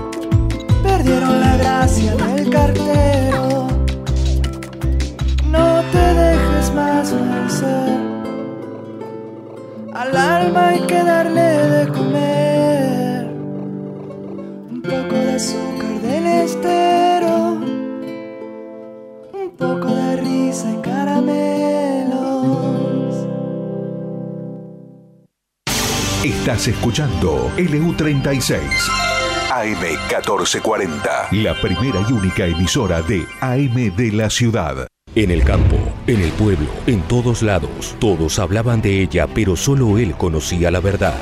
Bioceres Semillas presenta El secreto de su soja. La línea de semillas más aclamada por la crítica, más rendimiento, más adaptabilidad, una semilla que cosechará todos los premios. Estreno en todos los campos del país. Imagina poder encontrar tu máquina ideal, asesoría personalizada y un aliado confiable para llevar tu campo al máximo nivel. Esto es posible con Distribuidora Z. Contactanos al 2926-518336 o al mail claudio. También podés visitar nuestra página web www.distribuidoraz.com.ar y navegar nuestro amplio stock de nuevos y usados con las mejores ofertas del mercado. Somos concesionario oficial de las marcas más reconocidas y valoradas de la industria, entre ellas Pauni, Metalfor, Basali, Don Roque y Erca. Contactanos al 2926-518336 o al mail claudio arroba distribuidoraz.com.ar. Somos Distribuidora Z, el aliado que tu campo necesita. Innovación, tecnología, genética, rinde. Todo lo que necesitas para tu lote está en nuestra semilla. DS Hermanos, cerca tuyo y de tu campo. Representamos marcas líderes en semillas. Producción local de soja y trigo con tratamiento profesional de semillas. DS Hermanos, creciendo juntos. Te esperamos en Mitre 1855 de Coronel Suárez. Encontranos en Facebook y en Instagram. DS Hermanos Agro. Tinago, alimentos balanceados, animales bien nutridos, alimentos balanceados, concentrados proteicos, expeller de soja y aceite de soja, línea de productos bovinos, ovinos, equinos, aves, cerdos y conejos. Transforme su grano en kilos de carne, litros de leche o genética con máxima eficiencia. Tinago, alimentos balanceados, calidad certificada en nutrición animal. Visite nuestro sitio web www.tinago.com.ar. La Barraca de Coronel Suárez, Sociedad Anónima. Venta de insumos agropecuarios, consignatarios de Hacienda, negocios particulares y mercado de Liniers. Compra y venta de cereales directo a puerto. Veterinaria de grandes animales. Productos destacados. Pre-campaña de semillas de pasturas Barenbrook Palaversich. Pre-campaña de semillas de sorgo forrajeros. Inoculantes más cura semillas para soja Palaversich. Consulte por precios y financiación en pesos a cosecha gruesa 2022. La Valle 682 Coronel Suárez. Teléfonos 2926 421 026 2926 5473 93 2926 40 27 65 Email labarracasa arroba labarracasa.com Che, qué buen sembrado tenés. Y ahora tengo una monumental. Anduve mucho, pero me quedé con esta por fortaleza, diseño, practicidad, además es de Achili Di Batista. Los de los carpidores, ¿te acordás? Ahí tratás directamente con los dueños, ¿eh? Ah, te hacen sentir como en tu casa. Monumental es Achili Di Batista. Armstrong. Representante en Coronel Suárez y la región, Trevor Agro, maquinaria agrícola. ¿Vos podés creer que con Miravis Triple Pack tengas más de 44 días de protección de mancha amarilla y septoria? Es una cosa increíble. Tenés más de 35 días de control en todas las rollas. Y para, escúchate esta. Más de 5 veces su inversión en rendimiento. Decime si no es una locura. Miravis Triple Pack es un producto que al productor que lo compró, se lo compró. Porque sus resultados siguen marcando nuevos estándares en el control de manchas y rollas en trigo. Con Miravis Triple Pack, descubrí tu potencial de rendimiento. Peligro, su uso incorrecto puede provocar daños a la salud y al ambiente. Lea atentamente la etiqueta. Agropecuaria 2000. Insumos agropecuarios del ingeniero Lisandro Simoni. En Avenida Sixto Rodríguez y Urquiza. Teléfono 2926-423647. Mail ventas arroba peumayenagropecuaria.com.ar. Estás escuchando LU36 AM 1440. La AM de tu ciudad.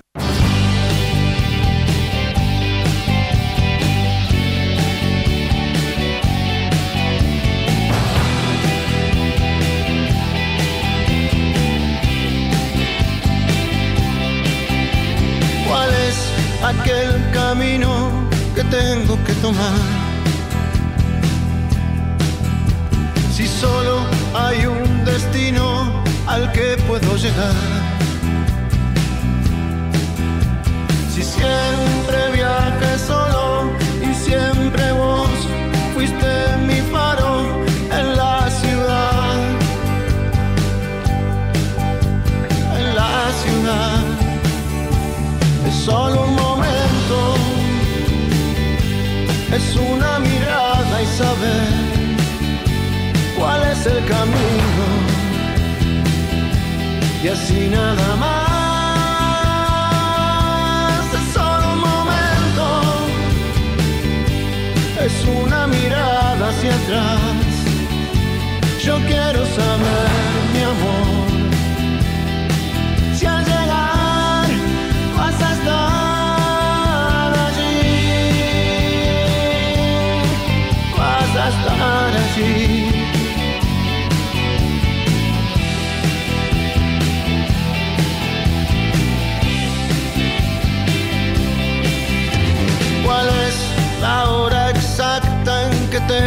partir? ¿Cuántas son las señales que tengo que seguir? Si siempre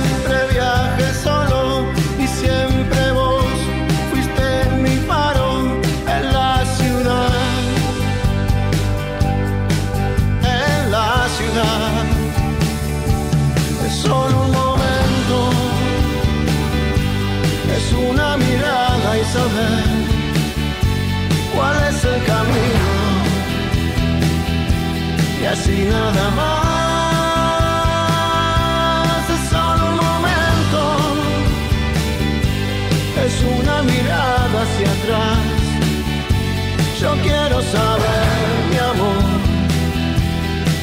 si al llegar Muy bien, muy bien, gente. Qué bárbaro, qué programita que tenemos hoy. ¿A quién tenemos aquí en el piso? eh? Lo tenemos al amigo Carlos Pisano. ¿Cómo estás, Carlitos? ¿Cómo Buen estás día. vos? Bien, bien, bien. todo bien. ¿Todo bien? Con buenas expectativas para la cosecha, así que bien, bien. Bien. Bien, sí. Te viniste al programa Valor Campo. Exactamente. ¿eh? A discutir con Cristiani. Una vez más. Una vez más. ¿eh? Es algo de todos los días ya, ¿no? Después de 10 años, después de 10 años que estamos, que vamos, que venimos Sí. y adelante. Siempre Pero trabajando. siempre con buena onda. Sí, y siempre trabajando, Y siempre trabajando. O sea, del ¿Eh? día uno. Yo siempre digo del día uno. Con vos del día uno. Bueno, buenísimo. Arrancamos con las carnicerías. Buenísimo. Así que. Bueno, eh, Lola, tenemos algo para decir. Sí, me gustaría recordarles que nuestro main sponsor es Rizobacter. Rizobacter hacemos posible el mejor crecimiento. Somos una compañía argentina líder en microbiología agrícola que investiga, desarrolla y comercializa soluciones innovadoras para el mejor crecimiento de los cultivos en el mundo. Les cuento que Rizobacter trabaja en 40 países, ¿sí? Y se siguen expandiendo al día de hoy. Eh, las principales líneas de producto de Rizobacter son inoculantes, terápicos de semillas, coadyuvantes y fertilizantes.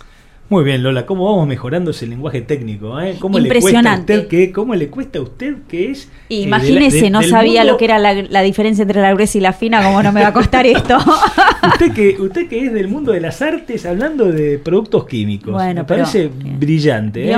Eh, muy bueno. Bueno, y en, y en, y en nombre de Rizobacter también, y a- aprovechando esta, esta mención, eh, agradecemos a cada uno y todos nuestros auspiciantes, ¿eh? donde aquí tenemos uno. ¿eh? Eh, Seijo. eh, es eh, Seijo, perdón. eh, Carlos Pisano es eh, Furcio nuestro. fue sí, fue un, fue un Furcio. Pensé en, en Lo otro. extraña, que no está Seijo, más. por eso. Carlos Pisano es eh, uno de nuestros auspiciantes desde el primer momento. Cuando armamos este programa dijimos vamos a llamar a los amigos que nos den una mano, sobre todo, no por la, solamente por la necesidad económica, sino por, específicamente por la intención de estar acompañado en este tránsito, ¿no? O sea, creo que de eso se trata también un poco el tema de los auspicios. Nosotros no hacemos esto eh, por un, por un, digamos, por un requerimiento económico, por como una, como un emprendimiento económico, sino como un espacio donde podamos expresar nuestras cosas y darle lugar también a los protagonistas que pueden hacer eh, un poco, eh, contar un poco sus historias. Y en función de eso es que queremos hablar con Carlitos Pisano. ¿eh? Carlos Pisano, eh, contanos un poquito, Carlos. Vamos, vamos para atrás, vamos para atrás, Carlos. Arranquemos. ¿Quién es Carlos Pisano? ¿Cómo arrancó Carlos Pisano?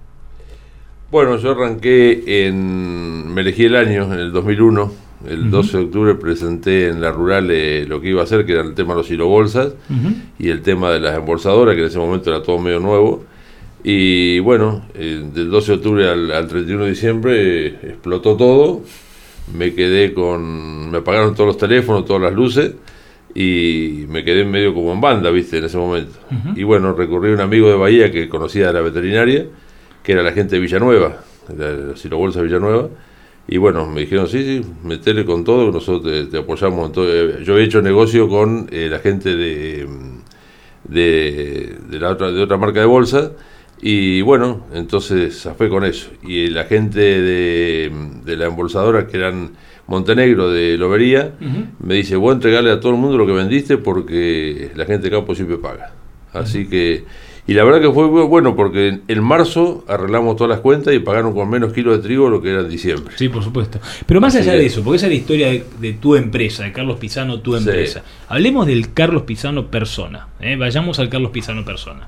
Eh, vos, digamos, eh, sos de acá, nacido en Suárez. Nacido en Suárez, eh, viví toda la vida acá, eh, estudié en el Colegio Nacional y cuando terminé el secundario me iba a estudiar veterinaria Ajá. a, Bu- a Buenos Aires. Ajá. Justo golpe de Estado, otra. O sea, una un época compleja, Un poco sí, otra, sí. Mi viejo no quiso saber nada de mandarme, pues tiene un primo estudiando medicina que. Tu viejo trabajaba en seguros, ¿no? Mi viejo trabajaba en el banco. En el banco. En el Banco Nación. Y bueno, entonces había que resolver qué hacer otro tema. Ellos eran representantes con mi tío de, de las máquinas ordinarias Falaval. Entonces me fui a Buenos Aires a hacer el curso y fui mecánico unos cuantos años. De, después seguí vendiendo. Cuando ellos se retiraron, seguí vendiendo yo. o sea, vendías eh, máquinas de tambo en una zona que no, no tienen demasiado, digamos, No, pero tambos, vos sabés que en ese momento se vendía empezó. mucho, sí, en ese momento había, no eran tambos grandes, eran todos tambos chicos. sí.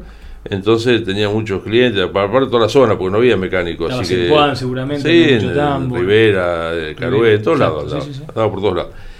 Y paralelamente a eso, entré a trabajar lo de Sousa. Ajá. Eh, sí, en, en, en marzo o abril creo que entré a trabajar los Sousa, tuve cinco años. ¿Ahí en repuestos estabas? No, no, en venta. Ah, en venta de venta, maquinaria. en venta de Sousa. Y tuve cinco años y después... ¿En qué año eso? Del 76 al 80. Ajá. En el 80 tuve un año con Facal, Ajá. trabajando también de Mismo vendedor. rubro. También vendedor de Facal. Y en el 81 eh, salí y me entré, empecé el curso piloto, en ese momento justo, y en- justo salió la vacante en lo de Noti en la veterinaria y estuve 17 años trabajando en la veterinaria.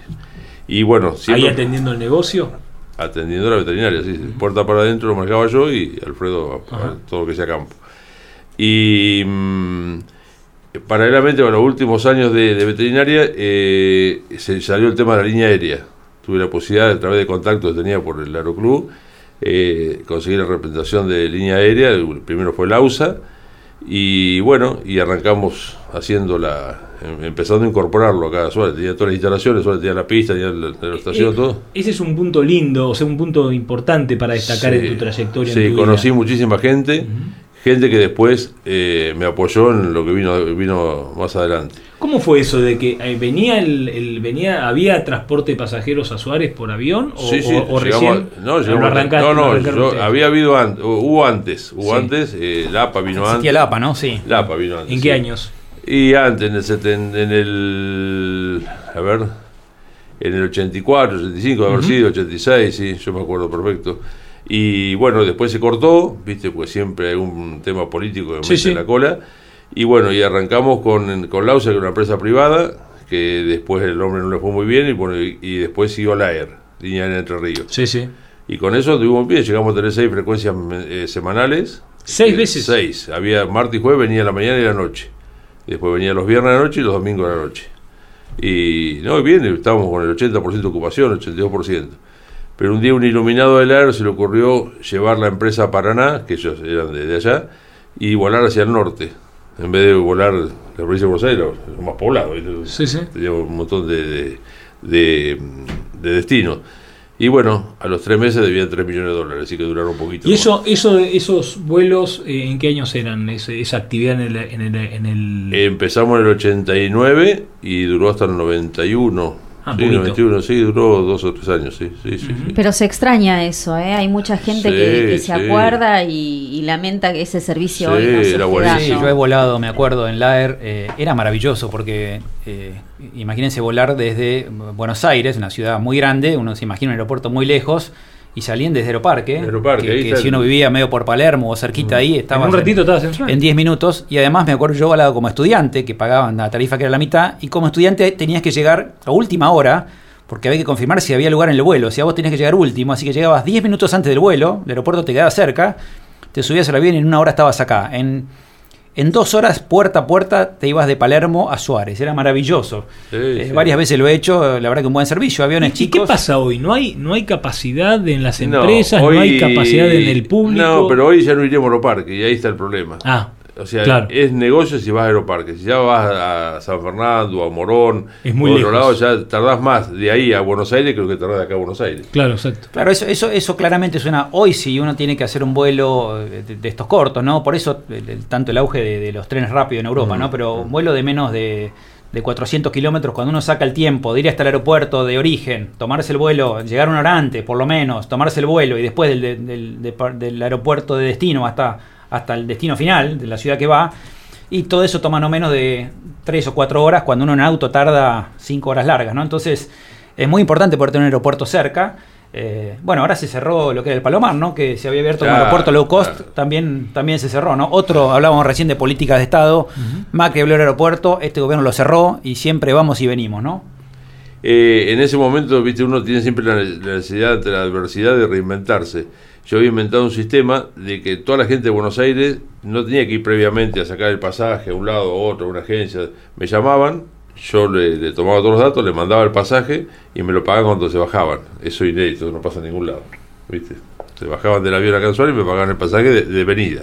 Claro, vos le resolvías la logística de la- del pasar por la ventanilla. Y entonces pero- eh, ahorraban cierto. tiempo. Me acuerdo de eso, sí, era, era insólito, ¿no? Se sacaba un pasaje, no, llamalo a Carlos y habla con él y listo. Y te Y subías Carlos, al avión. Esos aviones, ¿cómo era el tema? Quedaban en marcha, ¿no? Llegaban acá, me habías contado. No, no, los de los de mm, los que eran de 19 plaza, eh, no, pues siempre estábamos 10, 15 minutos. Lo que quedaba en marcha cuando venía el grande de 42, el ATR, que tiene la posibilidad de parar la hélice, no parar Ajá. el motor, pero sí frena la hélice. Ajá. Entonces hacíamos toda la operativa de subida y bajada, pues llegamos a tener hasta un avión de 42 plazas, llegó a venir en algunas oportunidades. Mira vos. Así Pero incluso, Carlos, a ver si, me, si mi memoria me falla. Yo me acuerdo cu- cuando veníamos en los en los del AER, no me acuerdo qué avión es, un avión un chico. Jetstream, Jetstream, 19 plazas. Eh, ok, y una de las dos este, hélices quedaba prendida y bajábamos por el lado de la, de- puerta, por el la lado donde se bajaba, se paraba ese motor, pero el otro quedaba prendido. Yo siempre me preguntaba por qué queda un motor prendido y otro Sí, no. eh, hay que tener mucha seguridad para eso, hay que tener bien cuidado porque la gente por ahí, los chicos sobre todo, eh, no era lo que más nos gustaba, eh, pero a veces por una necesidad de, de apuro, llegaba tarde el vuelo, la gente... No, y aparte tenía tiene que haber en el, en el encendido y apagado de un avión, debe haber mucho costo. La de- vida del motor se mide por, por, Por los- tensiones, claro, por el exactamente. encendido, digamos. Por- por encendido, ciclo, digamos, por ¿no? Tenía que ver con eso también. Tenía que ver con eso también, sí. Claro, claramente. Por eso el ATR tenía la posibilidad de parar la hélice, no paraba ninguno de los motores. Viste, una quedaba en marcha y la otra quedaba frenada la hélice. Así que vos recién hablaste del año 91, Sí. o sea que hasta el 91 te dedicaste a eso, y Sí. después vol- saltaste al 2001 cuando arrancamos la nota. Entre medio de esos años que hubo. Y después tuve, bueno, ese, los vuelos se cortaron en, en enero, febrero del 2001. Ajá. Y, eh, ah, entonces 2001. Sí, después con el, con el agente de Tandil Seguimos alquilando nosotros los aviones en una empresa de Buenos Aires y si- duramos hasta mayo. Pero en mayo no, nos, no paramos nosotros por falta de ocupación, pa- nos paró Fuerza Aérea, porque para ellos los vuelos tienen que ser regulares y nosotros hacíamos vuelos no regulares. Entonces ahí nos paró Fuerza Aérea y dijo, no muchachos, no se puede seguir más esto, tiene que cortarse y bueno, y ahí se, se perdió todo. Ajá.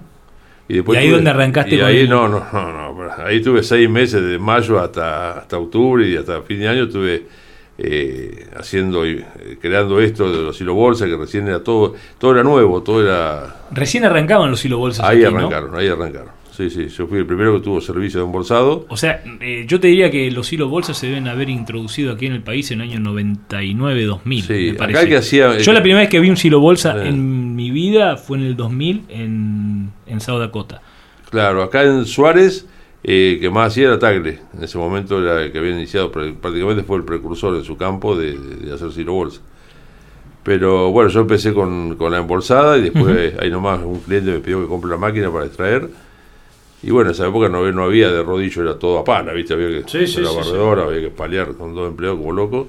Y bueno, y así fuimos O evolucionando. sea que, digamos, tu, tu trabajo estaba centrado, venía de una estructura de servicios, como era el de dar el servicio de transporte aéreo, y, y te pasaste a otro servicio. A otro servicio que nada que ver. Completamente diferente. Sí, sí. Eh, ¿quién- o sea, ¿quién te ayudó a detectar esa necesidad? ¿Lo, lo viste solo? Mi Eh, padre. Ajá.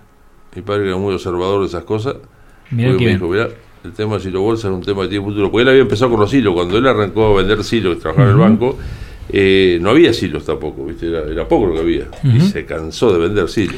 Porque veníamos de una época, en los 90 fue una época donde eh, hubo muchos problemas de viabilidad y cobranza con empresas tanto cerealeras como con empresas de, De Hacienda, de Hacienda, la ¿no? O sea, eran los, ¿te acordás? Eran la época donde, eh, digamos, la- la- la- las, eh, como por así decirlo, las, eh, te, te, digamos, te estafaban, no, o te clavaban. La clavada era bastante, bastante frecuente, ¿no? Sí, sí, el tema de Hacienda era sobre todo el tema de Hacienda. Cereal no, sé, no era tanto, pero Hacienda era. Bueno, fueron periodos eh, económicos muy turbulentos, ¿no? El dólar se fue de 1 a 4, ¿se acuerdan? Claro. Eh, todo fue un gran despelote. Sí, pero hablo de la década del 90, Uno a eh, tres donde no había rentabilidad, en la década del Ah, ok, 90, ok. donde no había rentabilidad Mm. en el agro, eh, digamos, eh, sobre todo en la ganadería, más que en el agro, en la ganadería, eh, y, y la verdad es que eh, pasaban todas estas cosas, ¿no? O sea, frigoríficos que caían, o sea, había, digamos, no sé, había una coyuntura que no, no la recuerdo bien, pero había una coyuntura de donde era muy frecuente el tema de las clavadas. fines de los 90. De jaulas completas o de cerealeros, cerealistas que se caían. Mm. Y este tema de refugiarse en el valor propio, eh, creo que empezó a tomar eh, bastante empuje, ¿no? Con el tema de las bolsas. Sí, sí, sí. Eh, yo me acuerdo cuando mm, yo, de- independientemente de lo que tenía acá la parte aérea en Suárez, también el AER me había dado Necochea. porque Ajá. yo había dejado el representante que tenía en ese momento y me, me dieron para que hiciera Necochea. Así que todos los fines de semana me iba para allá y, y, y también, bueno, ahí enganché después el tema de transporte, porque cuando iba para allá veía en la estancia Quinigua, ahí en frente Ujú. al Baromo, veía las pilas de trigo. ¿Viste? Estaban, cosechaban en ese momento, no había, no había silo bolsa, pero así empezaba y estaban todas las pilas de trigo. La veía de la ruta, yo digo, "Uy, y este tema, cuando yo pensaba yo, ¿viste? Sí, sí. Y bueno, cuando decidí hacer también el transporte, así a fin de 2001, me fui a verlo al encargado del campo ahí y bueno, le puso al, al administrador, le, le propuso la idea de, de los hilo bolsa y bueno, en ese momento dijeron que no, pero sí, si tenía transporte me iban a dar todo el transporte, pues trabajaban con gente de Bahía y querían buscar algo más cercano, por el tema de la proximidad de los camiones, la, la celeridad. Y, y bueno, ahí arranqué con el tema de la- del transporte. Me acuerdo que pasó diciembre, no me llamaban, me habían dicho que quedamos. Pasó diciembre, empezó a pasar enero y no me llamaban. Digo, ¿qué pasó? Que agarré un día el avión y me fui a ver a, al- arriba del campo. A ver si no, estaba todo paradito, estaba todo sin cosechar. Y bueno, estoy en carrera todavía. Y a los poquitos días. ¿No habían me- cosechado? No habían cosechado todavía, ¿no? Y era un montón, ¿viste? Era un montón de, de, de- de hectáreas ahí en un campo que tienen enfrente, en Raulet. Así que un día me llamaron y bueno, hicimos 204 viajes, fue mi debut, 204 viajes y tres mudanzas, no me voy a olvidar nunca más. Así que ahí arrancamos el tema de transporte y bueno, de poquito se fueron incorporando los clientes. ¿Bolton estaba ahí en esa época ya, en Quiníbal? Eh, no, había un ingeniero de, de Buenos Aires que era familiar de la dueña. Ajá. Eh, no me acuerdo el apellido, no me, no me acuerdo el apellido, pero me hizo transpirar la camiseta también. Está bien. ¿Y cómo es este tema de Pisano Cargas? ¿Cómo es, eh, cuál es, cuál, cuál, digamos, contanos un poquito qué es el hacer de, de una empresa que se dedica, no solamente yo cuando hablábamos del título de la nota, en la, en la producción que tenemos entre los tres, eh, en, la, en lo- los días previos al programa, digo, yo creo que lo que Carlos hace no es transporte, o sea, porque lo conozco hace 10 años que me presta servicios, eh, lo que Carlos hace es logística. O sea, pi- digamos, Pisano Cargas no es solamente una empresa de transporte de granos, sino una empresa de logística, porque lo que haces vos de alguna manera es tratar de resolver el tema de- de- del requerimiento de transporte a través de pensar en cómo resolverlo de la forma más económica posible, ¿no? Exacto, primero que nada es una empresa familiar. Para arrancar una empresa familiar lo manejamos nosotros entre casa. Eh, un poco la idea es que eh, prestar el servicio bueno es lo, lo- lo más aconsejable y es lo que me dio resultado. Yo en mi teléfono te aprendí a las 24 horas los 7 días de la semana. Entonces ya ahí marco una diferencia con algún otro. Viste que por ahí tiene horario el cliente, tanto para el cliente como para el camionero, porque el camionero también llega a Bahía y se empiezan los problemas con la carta de aporte, que el problema de calidad, que hay que autorizar, conseguir la, viste, la, la- la aprobación del dueño del campo para hacer los descuentos. Y bueno, todo eso está en marcha todo el tiempo. Y me parece que eso ha marcado una diferencia. Entonces eh, fue un poco lo que me dio resultado de, de cómo, de cómo seguir. Y el tema familiar, viste, nosotros hacíamos embolsado, extracción, llegamos a tener siete embolsadores y tres que tractora. Y bueno, que hoy no se puede por el tema de los empleados, hoy no, es imposible. Bueno, de hecho que lo achiqué todo. Eh, Todo lo que es la parte de la, eh, la parte laboral, la parte laboral es un problema. Vos, yo, por ejemplo, los, ca- los choferes de camiones, cada dos choferes en blanco tengo uno más que de cargas sociales. Tengo cada dos, tengo tres. Viste que algo no, no se puede, no puede ser, no puede ser. Y después el tema de la doble indemnización, si tenés un problema con algún empleado, te cuesta en el caso del camión, te cuesta el chasis, viste. Tenés que vender el chasis para pagar el despido. No, no, algo no, tampoco es viable. Por eso que no hay empleo en el país y no lo va a haber si no hay una reforma en esto. Al no sé de qué forma, pienso que hay una, tiene que haber un seguro de desempleo, un buen seguro de desempleo, cosa que si alguien se queda sin trabajo, por el motivo que sea, que tenga seis meses de seguridad, de estabilidad laboral para, para poder vivir y conseguir un trabajo. Tal cual. Yo siempre soy la defensa que, de que si tengo un buen chofer, yo soy el primero que lo defiendo. Y si el- para el chofer el trabajo es bueno, él me va a cuidar el camión y me va, me va a cumplir como corresponde. No ¿Qué puede haber no hay tener. ¿Qué se siente tener hoy eh, la responsabilidad? ¿Cuántos camiones tenés hoy operando? Cuatro.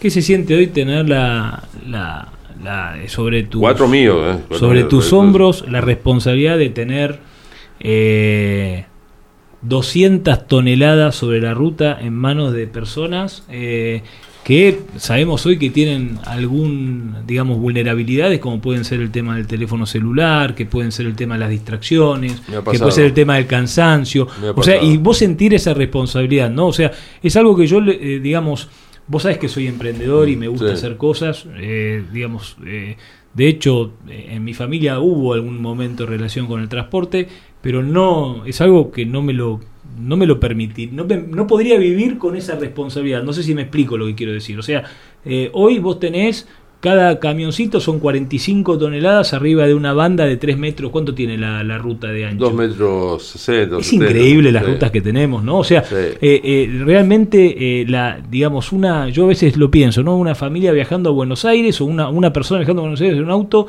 que se encuentra en una banda de la mitad de esa ruta, de un metro y pico, con un camión que viene de frente, que sabemos que hoy, eh, con la tecnología, y capaz que está mirando un celular. Eh, y lo eso, hace, y ¿qué lo mirando? hacen, lo hace. y lo hacen. a mí me volcaron un acoplado acá en la curva de la, de la Independencia por avisar al servicio que lo espere que llegaba. Mordió la banquina y me lo, se lo puso de gorra el acoplado. ¿Viste? Con todo el, significa el- todo el desparramo de mercadería. Sí, aparte, que- y salió barato, porque si sí, te no cuesta pasó nada, no agarró una- nadie, no un pasó accidente, nada. sí. exacto, o sea, Ese uno me ha pasado otro también, pero eh, en Tandil me acuerdo agarró un pozo en la ruta, en un cráter era, arrancó las dos ruedas del lado de la banquina del acoplado y fue 400, 500 metros a las gambetas, pasó hasta por un puente, hasta cuando iba parando ya con girasol, ¿viste? cuando bajó la banquina y el eje tocó en la banquina, se dio vuelta. Pero, viste, y no pasó nada, y venían algunos frentes que pasaron, viste, y el tipo que venía de frente ni sabía que el acoplado venía con un- una dos ruedas menos y que venía la gambeta. Claro. O sea, debe de ser, debe ser difícil, ¿no? Eh, Sí, o sea, sí, pero, eh, y no parar riesgo- nunca, porque aparte los sí. momentos más importantes del año son los que vos más actividad tenés. Sí, es una lotería, ¿viste? Si, es como tirar una caja de bala en, en el fuego, ¿viste? Si sí, toca, te toca, y si no toca, no te toca. Pero pasa, ¿viste? Todo el mundo asumimos ese riesgo y tenemos seguros y tenemos cobertura de, ¿viste? Tanto para la mercadería como para la gente, para todo. Y si no, no, podría, no se podría hacer el trabajo. Es imposible. Sí, yo creo que, a ver, a- alguien tiene que hacerlo, ¿no? Sí, Eh, es una responsabilidad que hay que hacerlo bien, pero alguien tiene que hacerlo. Hay, hay muchas, muchas actividades en, en, en- toda la sociedad que, que son riesgosas. eh, no sé, de, de- de la medicina. Yo, yo digo, no sería cirujano, pero alguien tiene que operar a los, enfermos. Absolutamente, Eh, absolutamente. Ahora, más allá de los seguros que, que podrían cubrir el- la- algún- o, o indemnizar desde el punto de vista económico algún accidente, ¿cuáles crees vos que serían eh, algunas medidas de seguridad para, para mejorar eh, el tránsito de camiones? A o- mí me dio un resultado bárbaro el rastreo satelital. Ajá. Yo tengo satelital el- todos los camiones y viste los voy siguiendo permanentemente y he descubierto un día descubrí que un camión me venía de, de Pigüe acá a 110 kilómetros llegó el chofer al- a Suárez vení para acá acá lo tenés está homologado o me renuncia o te, o te denuncio Te Carlos, ¿qué opinas? Por, por exceso de velocidad. Porque a está 110 incumpliendo la ley. kilómetros venía Sí, sí, sí. Martín Sí, sí. una masa de 45 mil kilos ¿cómo lo sí, tal cual, tal cual. Imposible. ¿Qué opinas? Yo soy de la teoría de eh, que los, los camiones deberían tener una, una antigüedad máxima. Por decir algo, un camión de más de 30 años de antigüedad no debería estar en la ruta. Es que por está, más la BTV, por está, más. está, está, Eh, pero no se aplica pero está, está Pero ¿qué opinas de que se cumpla? Porque se va prorrogando, ¿no? A la larga, a mí me ha pasado a mí que, que uno pide un camión y llega un Bedford del año 40 que, que Sí, lo mira fuerte, se destartala. sí. El 11-14, el 11-14. No, no, no, me han tocado. Este, sí, sí, me han tocado, sí. Eh, Bueno, no importa, camiones de, bien pasado, que cambiar de 30 o empresa de 40 años. Bueno, pero a veces cuando en plena cosecha eh, uno llama a un transportista y, y consiguen de otro lado, no hay camiones y llega lo que llega. Y uno dice, este, es razonable que un camión que tiene más de 50 años esté en la ruta, por más BTV que tenga, no sería razonable decir, miren, 45 toneladas arriba de la ruta, 30 años es un, es una, es un plazo suficiente para amortizar un camión y decir, basta muchacho, esto a la basura y hay que comprar un camión nuevo. Claro, ¿Qué opinas bueno, de eso? Ahí, bueno, ahí opino varias cosas. Primero, la ley está. La ley de, de antigüedad y la ley del peso potencia. No la pueden aplicar porque el gobierno no le da ninguna posibilidad al camionero de tener un crédito blando, como fue el plan canje del año 96 de, de vehículos, no sé si ustedes se acuerdan. Sí. Yo me acuerdo que cambié una Ford 66 por la, la Ford Cabilla y media sí, sí, sí, sí, sí, sí, 2000, tal cual. 2000, El plan eh, canje instaurado por. Menem. No hay, eso no hay para camiones. Y el, el otro problema que hay, que la gente no llega a cambiarlo, es por la tarifa, ¿viste? Por cómo se maneja el tema de la tarifa. La tarifa no es ley, entonces al no ser ley no hay una tarifa fija que vos decís, bueno, yo puedo contar con esta con esta tarifa, con esta este este esta juntada de plata para poder subir un crédito y no hay créditos baratos tampoco. Entonces ahí está el problema. Hay que crear algo, algo que sea eh, efectivo, que se pueda realizar para poder cambiar la unidad. Sí, que te dé la rentabilidad, la posibilidad de- de, que el negocio se, se- se dinamice solo y que te pueda permitir considerar una amortización que en definitiva Martín. termina siendo lo que, Mm. lo que lo que digamos vos haces la inversión en un camión y si no tenés rentabilidad porque estás peleando el negocio porque hay exceso de competencia o hay exceso de periodo de tarifas lo que terminas haciendo es comiéndote el capital Es un negocio, el camión. Martín. vos tenés que Lo que reponer pasa es que yo creo que eh, lo que tiene que pasar es que un camión de 50 años no tiene que estar en el mercado. O sea, eh, un camión de 50 años que lo compraste por, ¿cuánto vale hoy? Un, un, un 11-14, digamos, Sí. eh, de, de- de Hay 40 todo, años. pero sí, bueno, eh, pero digamos lo compraste baratito en términos de lo que vale un camión, se puede dar el lujo de cobrarte poco o bajarte la tarifa porque como invirtió poco le cierra. Cuando digamos, miren, esto no es más una opción, está prohibido hacer esto, los que queden van a tener camiones mejores, van a tener que invertir más, vía créditos o lo que sea, y los productores vamos a tener que pagar algo más, por supuesto. Andar eh, eh, como transportista, transportar en cereal en, en camiones más nuevos, va a ser más caro, por supuesto. También va la seguridad nuestra, no solamente del cereal que va arriba, sino de todos los que andamos en la ruta, que vamos a cruzarnos de frente con camiones más modernos, más controlados, no solamente con una BTV y nada más, sino con un camión con una antigüedad razonable. Por supuesto que va- eso va a ser más caro, pero si sacamos los camiones más viejos, eh, los que queden van a exigir una tarifa más alta. Y los que no se van a ir del mercado hasta que solo se va a depurar el mercado van a decir, miren, yo para tener un camión de, o tener una- un, un- un parque de camiones de 10 años de antigüedad promedio, por decir algo, yo tengo que cobrar esta tarifa.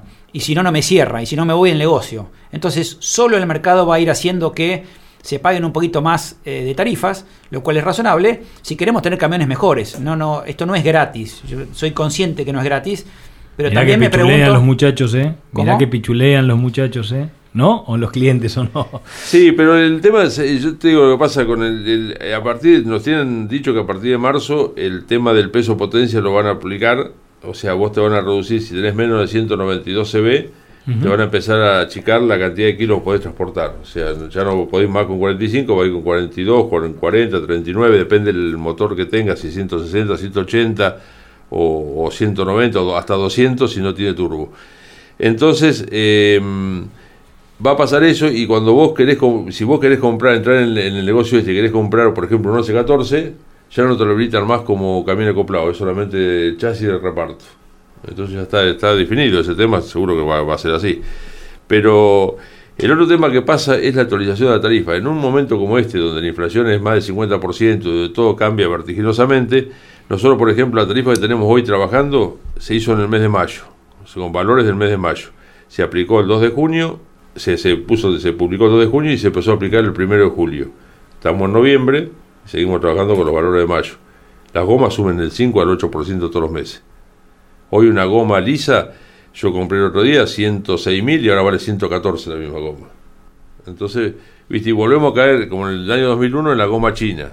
Que es otra, otra, otra vergüenza, porque entran containers, pero cantidad de containers, y la mayoría te la vende sin IVA, nada, te tome y traiga, ¿viste?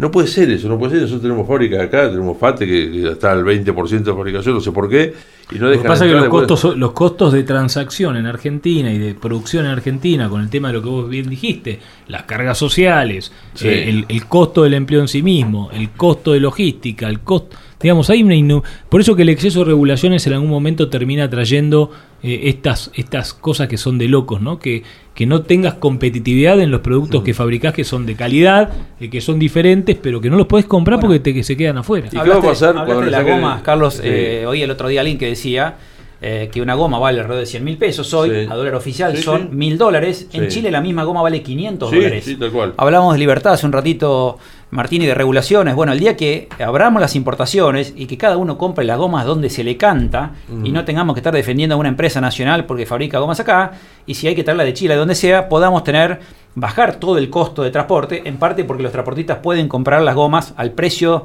de mercado internacional y no al precio que te la quieren vender dos o tres productores de cubiertas o importadores al precio que quieren que ni siquiera te hacen una factura. Eso creo que tenemos que, si queremos bajar un poco la inflación y, y ponernos competitivos en términos de precios, tenemos que abrir las importaciones, abrirnos al mundo y que cada uno compre donde quiera. El otro tema, eh, hay mucha gente acá que ha cargado papa en Pedro Luro para ir al. eh, papa no cebolla, perdón, para ir al límite allá con, de A Brasil. Formosa con cosas para cambiar las gomas, nada más. Viste, hacen el viaje porque es un viaje relativamente de bajo costo, van y allá aprovechan para cambiar las gomas. Es una vergüenza, viste, que haya que hacer eso en un país como este, es una vergüenza.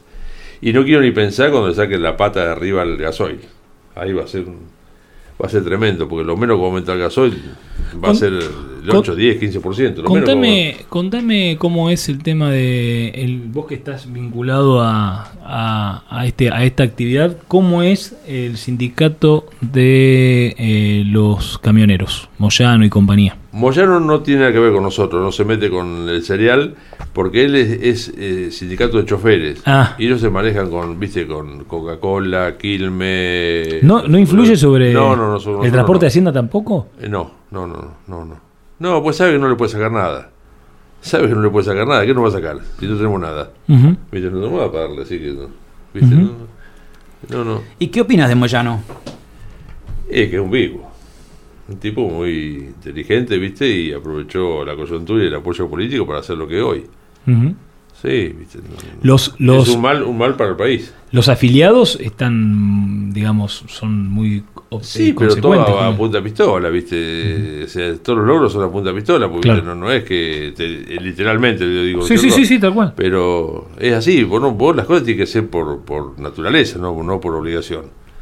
Vos, vos escuchás los noticieros, la cantidad de aprietes que hacen. Sí, sí, por supuesto. La gente que, que algunos muy poquitos se animan a denunciarlo. Y ustedes, usted- digamos, nosotros en la, por ejemplo, en la, no sé, en la ciudad de Coronel Suárez, estamos los que tienen comercio, emprendimientos, eh, incluso hasta el agro, puede estar o en la sociedad rural argentina, en la sociedad rural de, de Coronel Suárez, que es de Carvap, eh, o en la Cámara de Comercio e Industria de Coronel Suárez, que a su vez responde a otras cámaras Mm. eh, o entidades de primer y segundo orden a nivel nacional y provincial.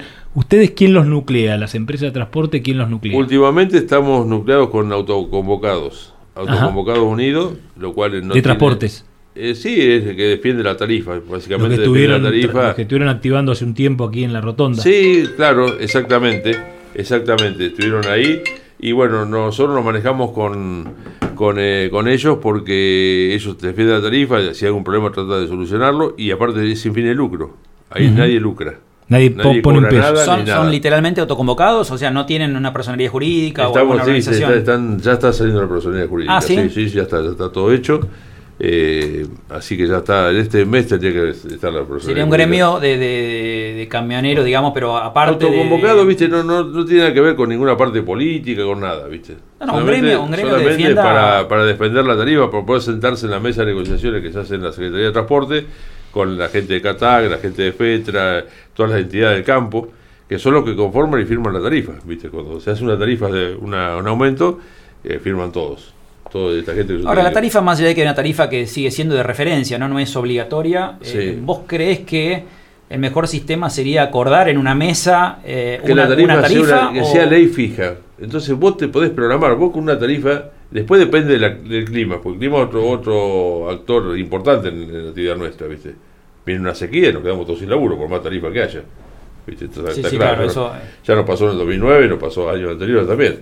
Viste que pasaban las máquinas y entraban al potrero, hacían una cruz así y se iban, viste, pues no daba nada. Pero digo, eh, el, el hecho de tener una tarifa fija y acordada en una mesa entre los representantes de, Mm. digamos, los productores agropecuarios, los, eh, los exportadores y, y- y los transportistas, por supuesto, eh, puede ser una, un arma de doble filo, ¿no? Uno puede decir, bueno, tengo asegurada una tarifa, tengo un piso, pero también puede ser que eh, de repente les, les empiece a quedar corta la tarifa y uno diga, ahora, ¿qué hago? No tengo libertad para, para negociarla. ¿Vos crees que es mejor una tarifa fija y única, por Y no se- sé si a nivel se- país o por región? claro, yo digo que para mí el criterio es que sería una tarifa fija que se cobre, que la paguen todos y eh, que se actualice cada tres meses. ¿De acuerdo? Como esté el, el estado del país, ¿viste? el estado inflacionario del país, porque también tenés que ir acompañando eso.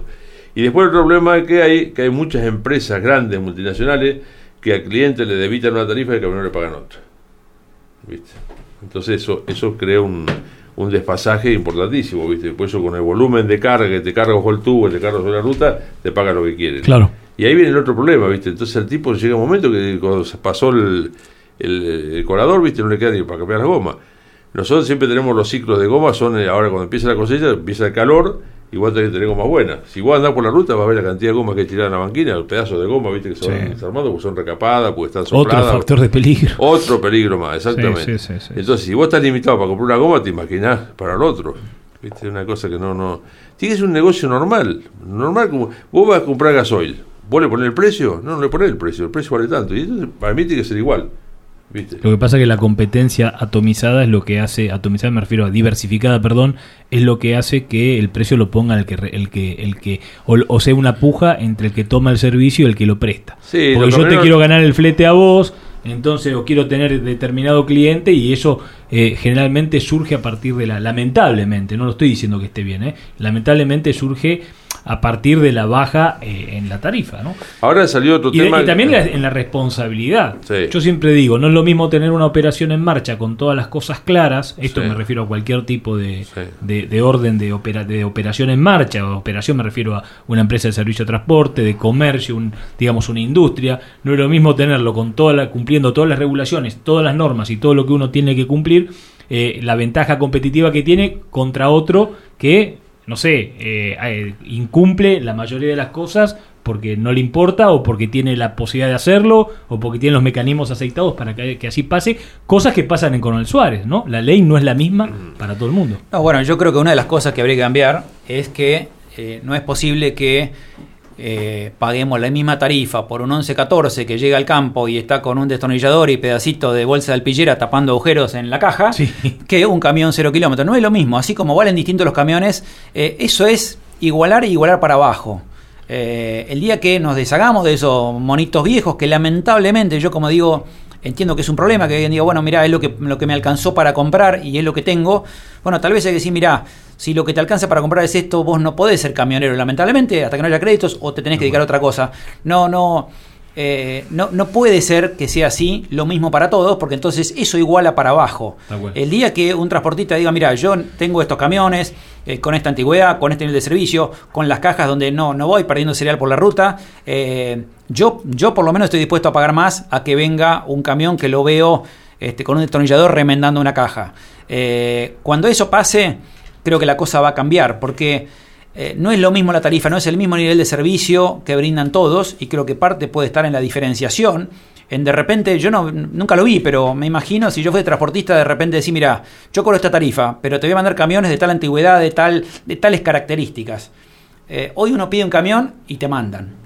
Y, y son todos iguales y la tarifa es siempre la misma. Y no es lo mismo. ¿Sabes qué pasa, Mariano? Yo te voy a explicar. El, el tema de este país aumentó mucho la producción. Aumentó mucho la producción por Totalmente. hectárea, el rinde por hectárea aumentó mucho. Entonces, ¿qué pasa?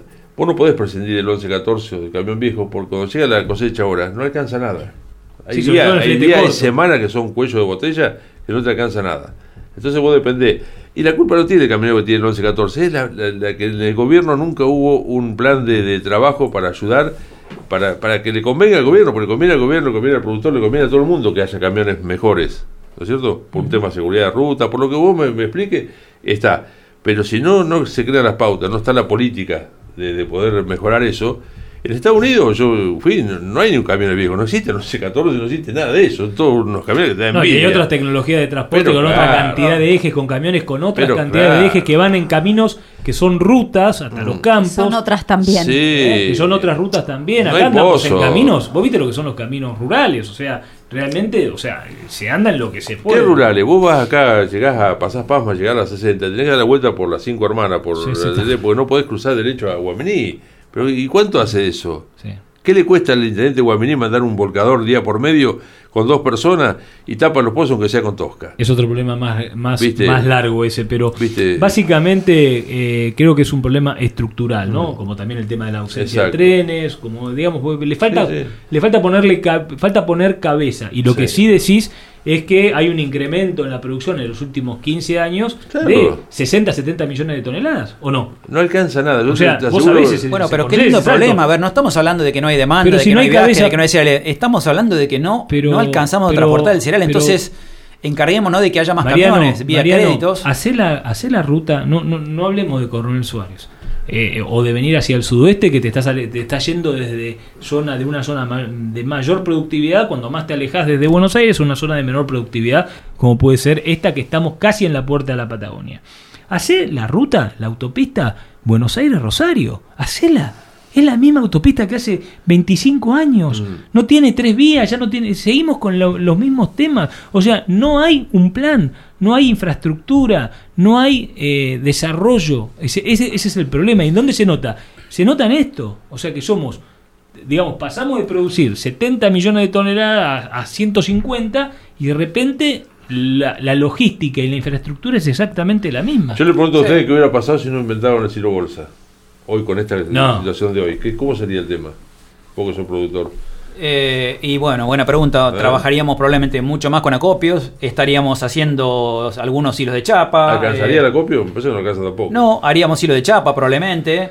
eh, Tampoco porque- es lógico porque, que un acopio trabaje, que tampoco es lógico que un acopio trabaje, digamos, recibiendo tu grano y cobrándote para ponerle una bolsa, ¿no? Pero bueno, esas son discusiones que tienen que ver No, pero con. vos ponés que no existiera el la bolsa, que no hubiera inventado ese sistema Sí, que sí. para mí fue un antes y un después, el tema de la bolsa.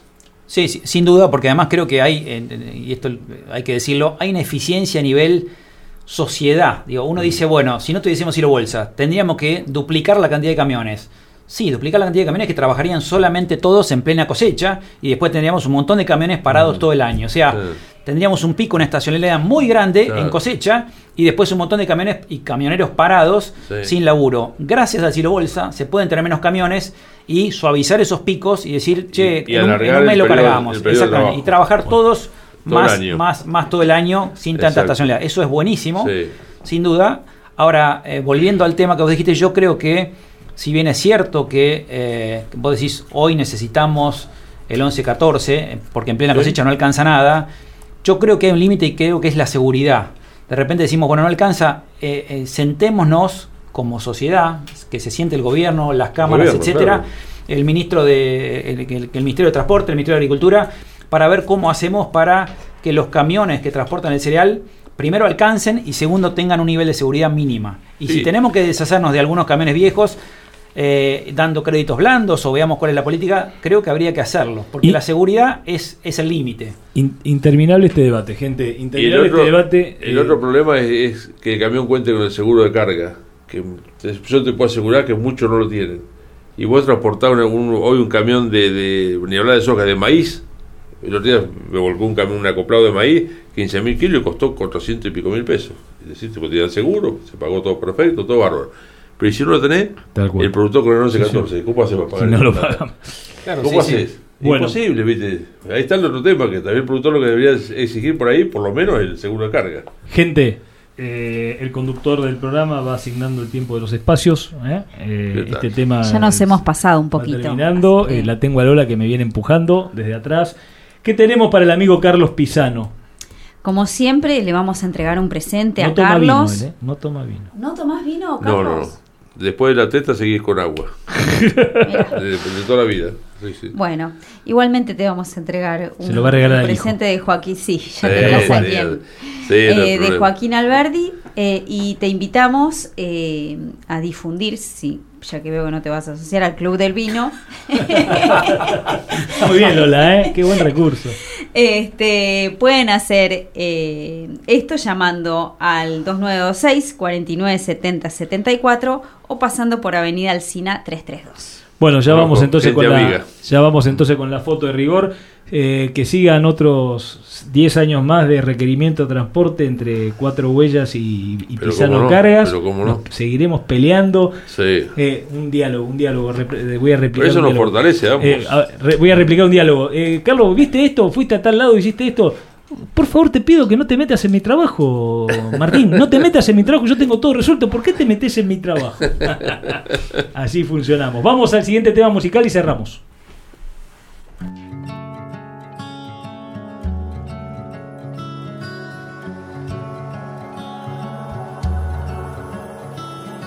Tengo marcado en el pecho todos los días que el tiempo no me dejó estar aquí.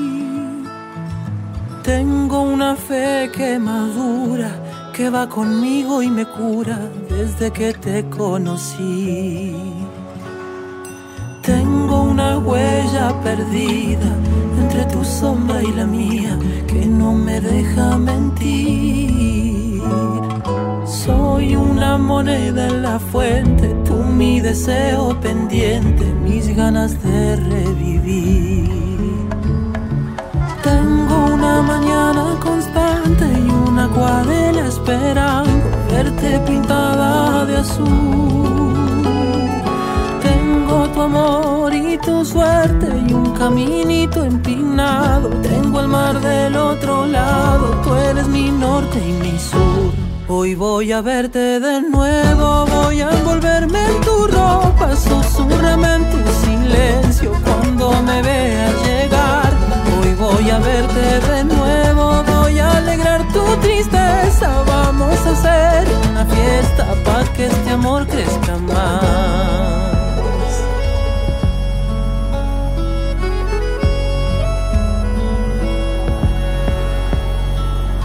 Tengo una frase colgada entre mi boca y mi almohada que me desnuda ante ti. Una playa y un pueblo que me acompañan de noche cuando no estás junto a mí.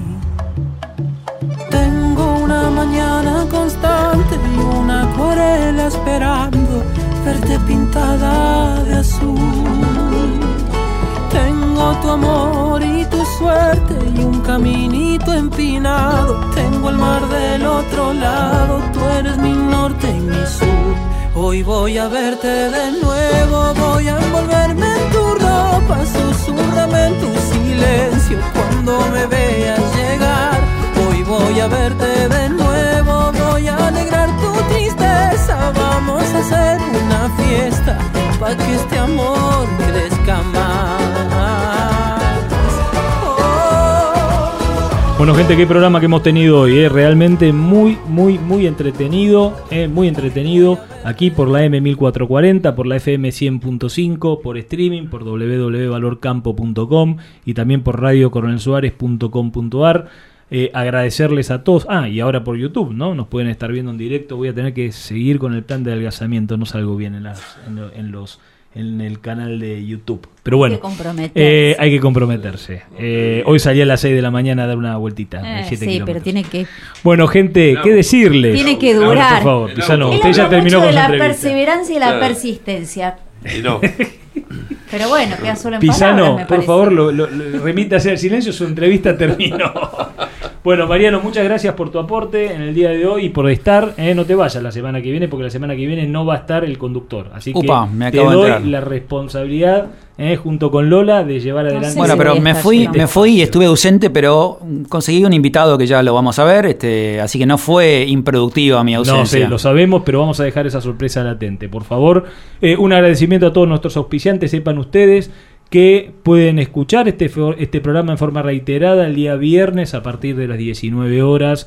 Sepan ustedes que todos los contenidos de, que hacemos, que son notas que tienen valor, eh, no solamente en la historia de las personas, sino también en lo que comentamos, en, esto que hemos, por ejemplo, hablado respecto del tema transporte y logística, eh, las notas que hemos eh, tenido anteriormente, todas tienen un valor que están, eh, por supuesto, subidas en nuestra página web a través de lo que es Spotify.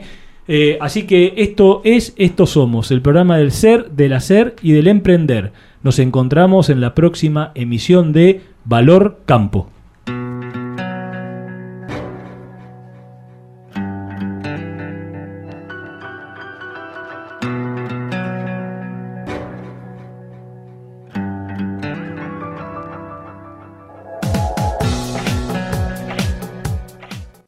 En el campo, en el pueblo, en todos lados, todos hablaban de ella, pero solo él conocía la verdad. Bioceres Semillas presenta El secreto de su soja. La línea de semillas más aclamada por la crítica, más rendimiento, más adaptabilidad, una semilla que cosechará todos los premios. Estreno en todos los campos del país. Tinago, alimentos balanceados, animales bien nutridos, alimentos balanceados, concentrados proteicos, expeller de soja y aceite de soja, línea de productos bovinos, ovinos, equinos, aves, cerdos y conejos. Transforme su grano en kilos de carne, litros de leche o genética con máxima eficiencia. Tinago, alimentos balanceados, calidad certificada en nutrición animal. Visite nuestro sitio web www.tinago.com.ar. Innovación, tecnología, genética, rinde. Todo lo que necesitas para tu lote está en nuestra semilla. DS Hermanos, cerca tuyo y de tu campo. Representamos marcas líderes en semillas. Producción local de soja y trigo con tratamiento profesional de semilla. DS Hermanos, creciendo juntos. Te esperamos en Mitre 1855 de Coronel Suárez. Encontranos en Facebook y en Instagram. DS Hermanos Agro. Cuatro Huellas, servicios agropecuarios, siembra y fertilización de granos finos, gruesos y pasturas, alta capacidad para la recepción de insumos y logística, siembra neumática, asesoramiento técnico, Cuatro Huellas, servicios agropecuarios, regulación de densidad y profundidad de siembra por ingeniero agrónomo matriculado. Además, arrendamos su campo o lo trabajamos a porcentaje. Consúltenos al 2923 5749 61. Cuatro Huellas servicios agropecuarios, capacidad, trabajo, experiencia. Martín y Alonso, consignatarios de Hacienda, remate feria, ventas directas a frigoríficos, ventas en el mercado de Liniers, operaciones de invernada y cría, capitalizaciones de Hacienda, administraciones, venta de campos, una empresa al servicio del productor ganadero en nuestra región, en Huanguelén, Fundadores 423, teléfono 2933 43 2036 y en Coronel Suárez, Belgrano 515 con teléfono 2926 42 2196 www.martinialonso.com.ar Laboratorio Coronel Suárez. Servicios integrales. Diagnóstico veterinario especializado. Desde 1984 junto al productor ganadero. Avenida Conturbi 638. Teléfono 43 0606. Email gmail.com. El problema de la roya y las manchas en trigo tienen una solución. El a- Sí, ya sé. No sembrar trigo. No, la solución es el... Ah, pará, ya sé, ya sé. Resignarse. No, tampoco. El problema de la roya y las manchas en trigo tienen una solución superior. El Atus ACE con tecnología Solatenol, la carboxamida más económica por hectárea en trigo, que te da más de 30 días de control en rollas y más de 25 días de control en manchas. Ah, no la tenía esa. La tecnología premium, ahora más accesible que nunca. Como siempre, el Atus ACE lo hace. Peligro, su uso incorrecto puede provocar daños a la salud y al ambiente. Lea atentamente la etiqueta. Agropecuaria 2000. Insumos agropecuarios del ingeniero Lisandro Simoni. En Avenida Sixto Rodríguez y Urquiza. Teléfono 2926-423647. Mail ventas arroba El agua es indispensable para la vida. Para maximizar el rendimiento de nuestros cultivos, es necesario cubrir los requerimientos hídricos en todas sus etapas de desarrollo. Regar Suárez brinda asesoramiento, diseño y desarrollo de proyectos integrales por medio de pivotes centrales, con el objetivo de lograr la mayor eficiencia posible. Para más información, diríjase a nuestra oficina ubicada en Brown 1404, al teléfono 2926 492537 o en nuestra página web regarsuárez.com. Regar Suárez, cada gota cuenta. Che, qué buen sembrado tenés. Y ahora tengo una monumental. Anduve mucho, pero me quedé con esta por fortaleza, diseño, practicidad, además es de Achili Di Batista. Los de los carpidores, ¿te acordás? Ahí tratás directamente con los dueños, ¿eh? Ah, te hacen sentir como en tu casa. Monumental es Achili Di Batista. Armstrong. Representante en Coronel Suárez y la región, Trevor Agro, maquinaria agrícola. Los Sauces, Sociedad de Hecho Contratistas Rurales, de Federico y Matías Fur. Siembra, roturación y cosecha. Ahora incorpora una rastra acondicionadora de suelos. Un servicio de calidad con la más avanzada tecnología. Teléfonos 02926 1545 0071 y 1545 0078. La Barraca de Coronel Suárez, Sociedad Anónima. Venta de insumos agropecuarios, consignatarios de Hacienda, negocios particulares y mercado de Liniers. Compra y venta de cereales directo a puerto. Veterinaria de grandes animales. Productos destacados. Pre-campaña de semillas de pasturas Barenbrook Palaversich. Pre-campaña de semillas de sorgo forrajeros. Inoculantes más cura semillas para soja Palaversich. Consulte por precios y financiación en pesos a cosecha gruesa 2022. La Valle 682 Coronel Suárez. Teléfonos 2926 421 026 2926 5473 93 2926 40 27 65 Email labarracasa arroba labarracasa.com En Coronel Suárez, Trevor Agro, maquinaria agrícola vial, asesoramiento técnico, dimensionamiento de equipos, servicios y repuestos. Consúltenos. Estamos en Ruta 85, al lado de la GNC. Trevor Agro. Compromiso con el cliente. Somos Cuatro Huellas, calidad, servicio y experiencia, con sus tres puntos de venta, en Coronel Suárez, La Valle y La Madrid, Avenida San Martín y ahora Avenida Altos Balcarce. Carnicería Cuatro Huellas, donde hay siempre de todo. Y además, Cuatro Huellas Express, el pedido en su casa. Carnicería Cuatro Huellas. Atención con los supermartes. Ofertas insuperables. Imagina poder encontrar tu máquina ideal, asesoría personalizada y un aliado confiable para llevar tu campo al máximo nivel. Esto es posible con Distribuidora Z. Contactanos al 2926-518336 o al mail claudio. También podés visitar nuestra página web www.distribuidoraz.com.ar y navegar nuestro amplio stock de nuevos y usados con las mejores ofertas del mercado. Somos concesionario oficial de las marcas más reconocidas y valoradas de la industria, entre ellas Pauni, Metalfor, Basali, Don Roque y Erca. Contactanos al 2926-518336 o al mail claudio arroba distribuidora-z.com.ar. Somos Distribuidora Z, el aliado que tu campo necesita.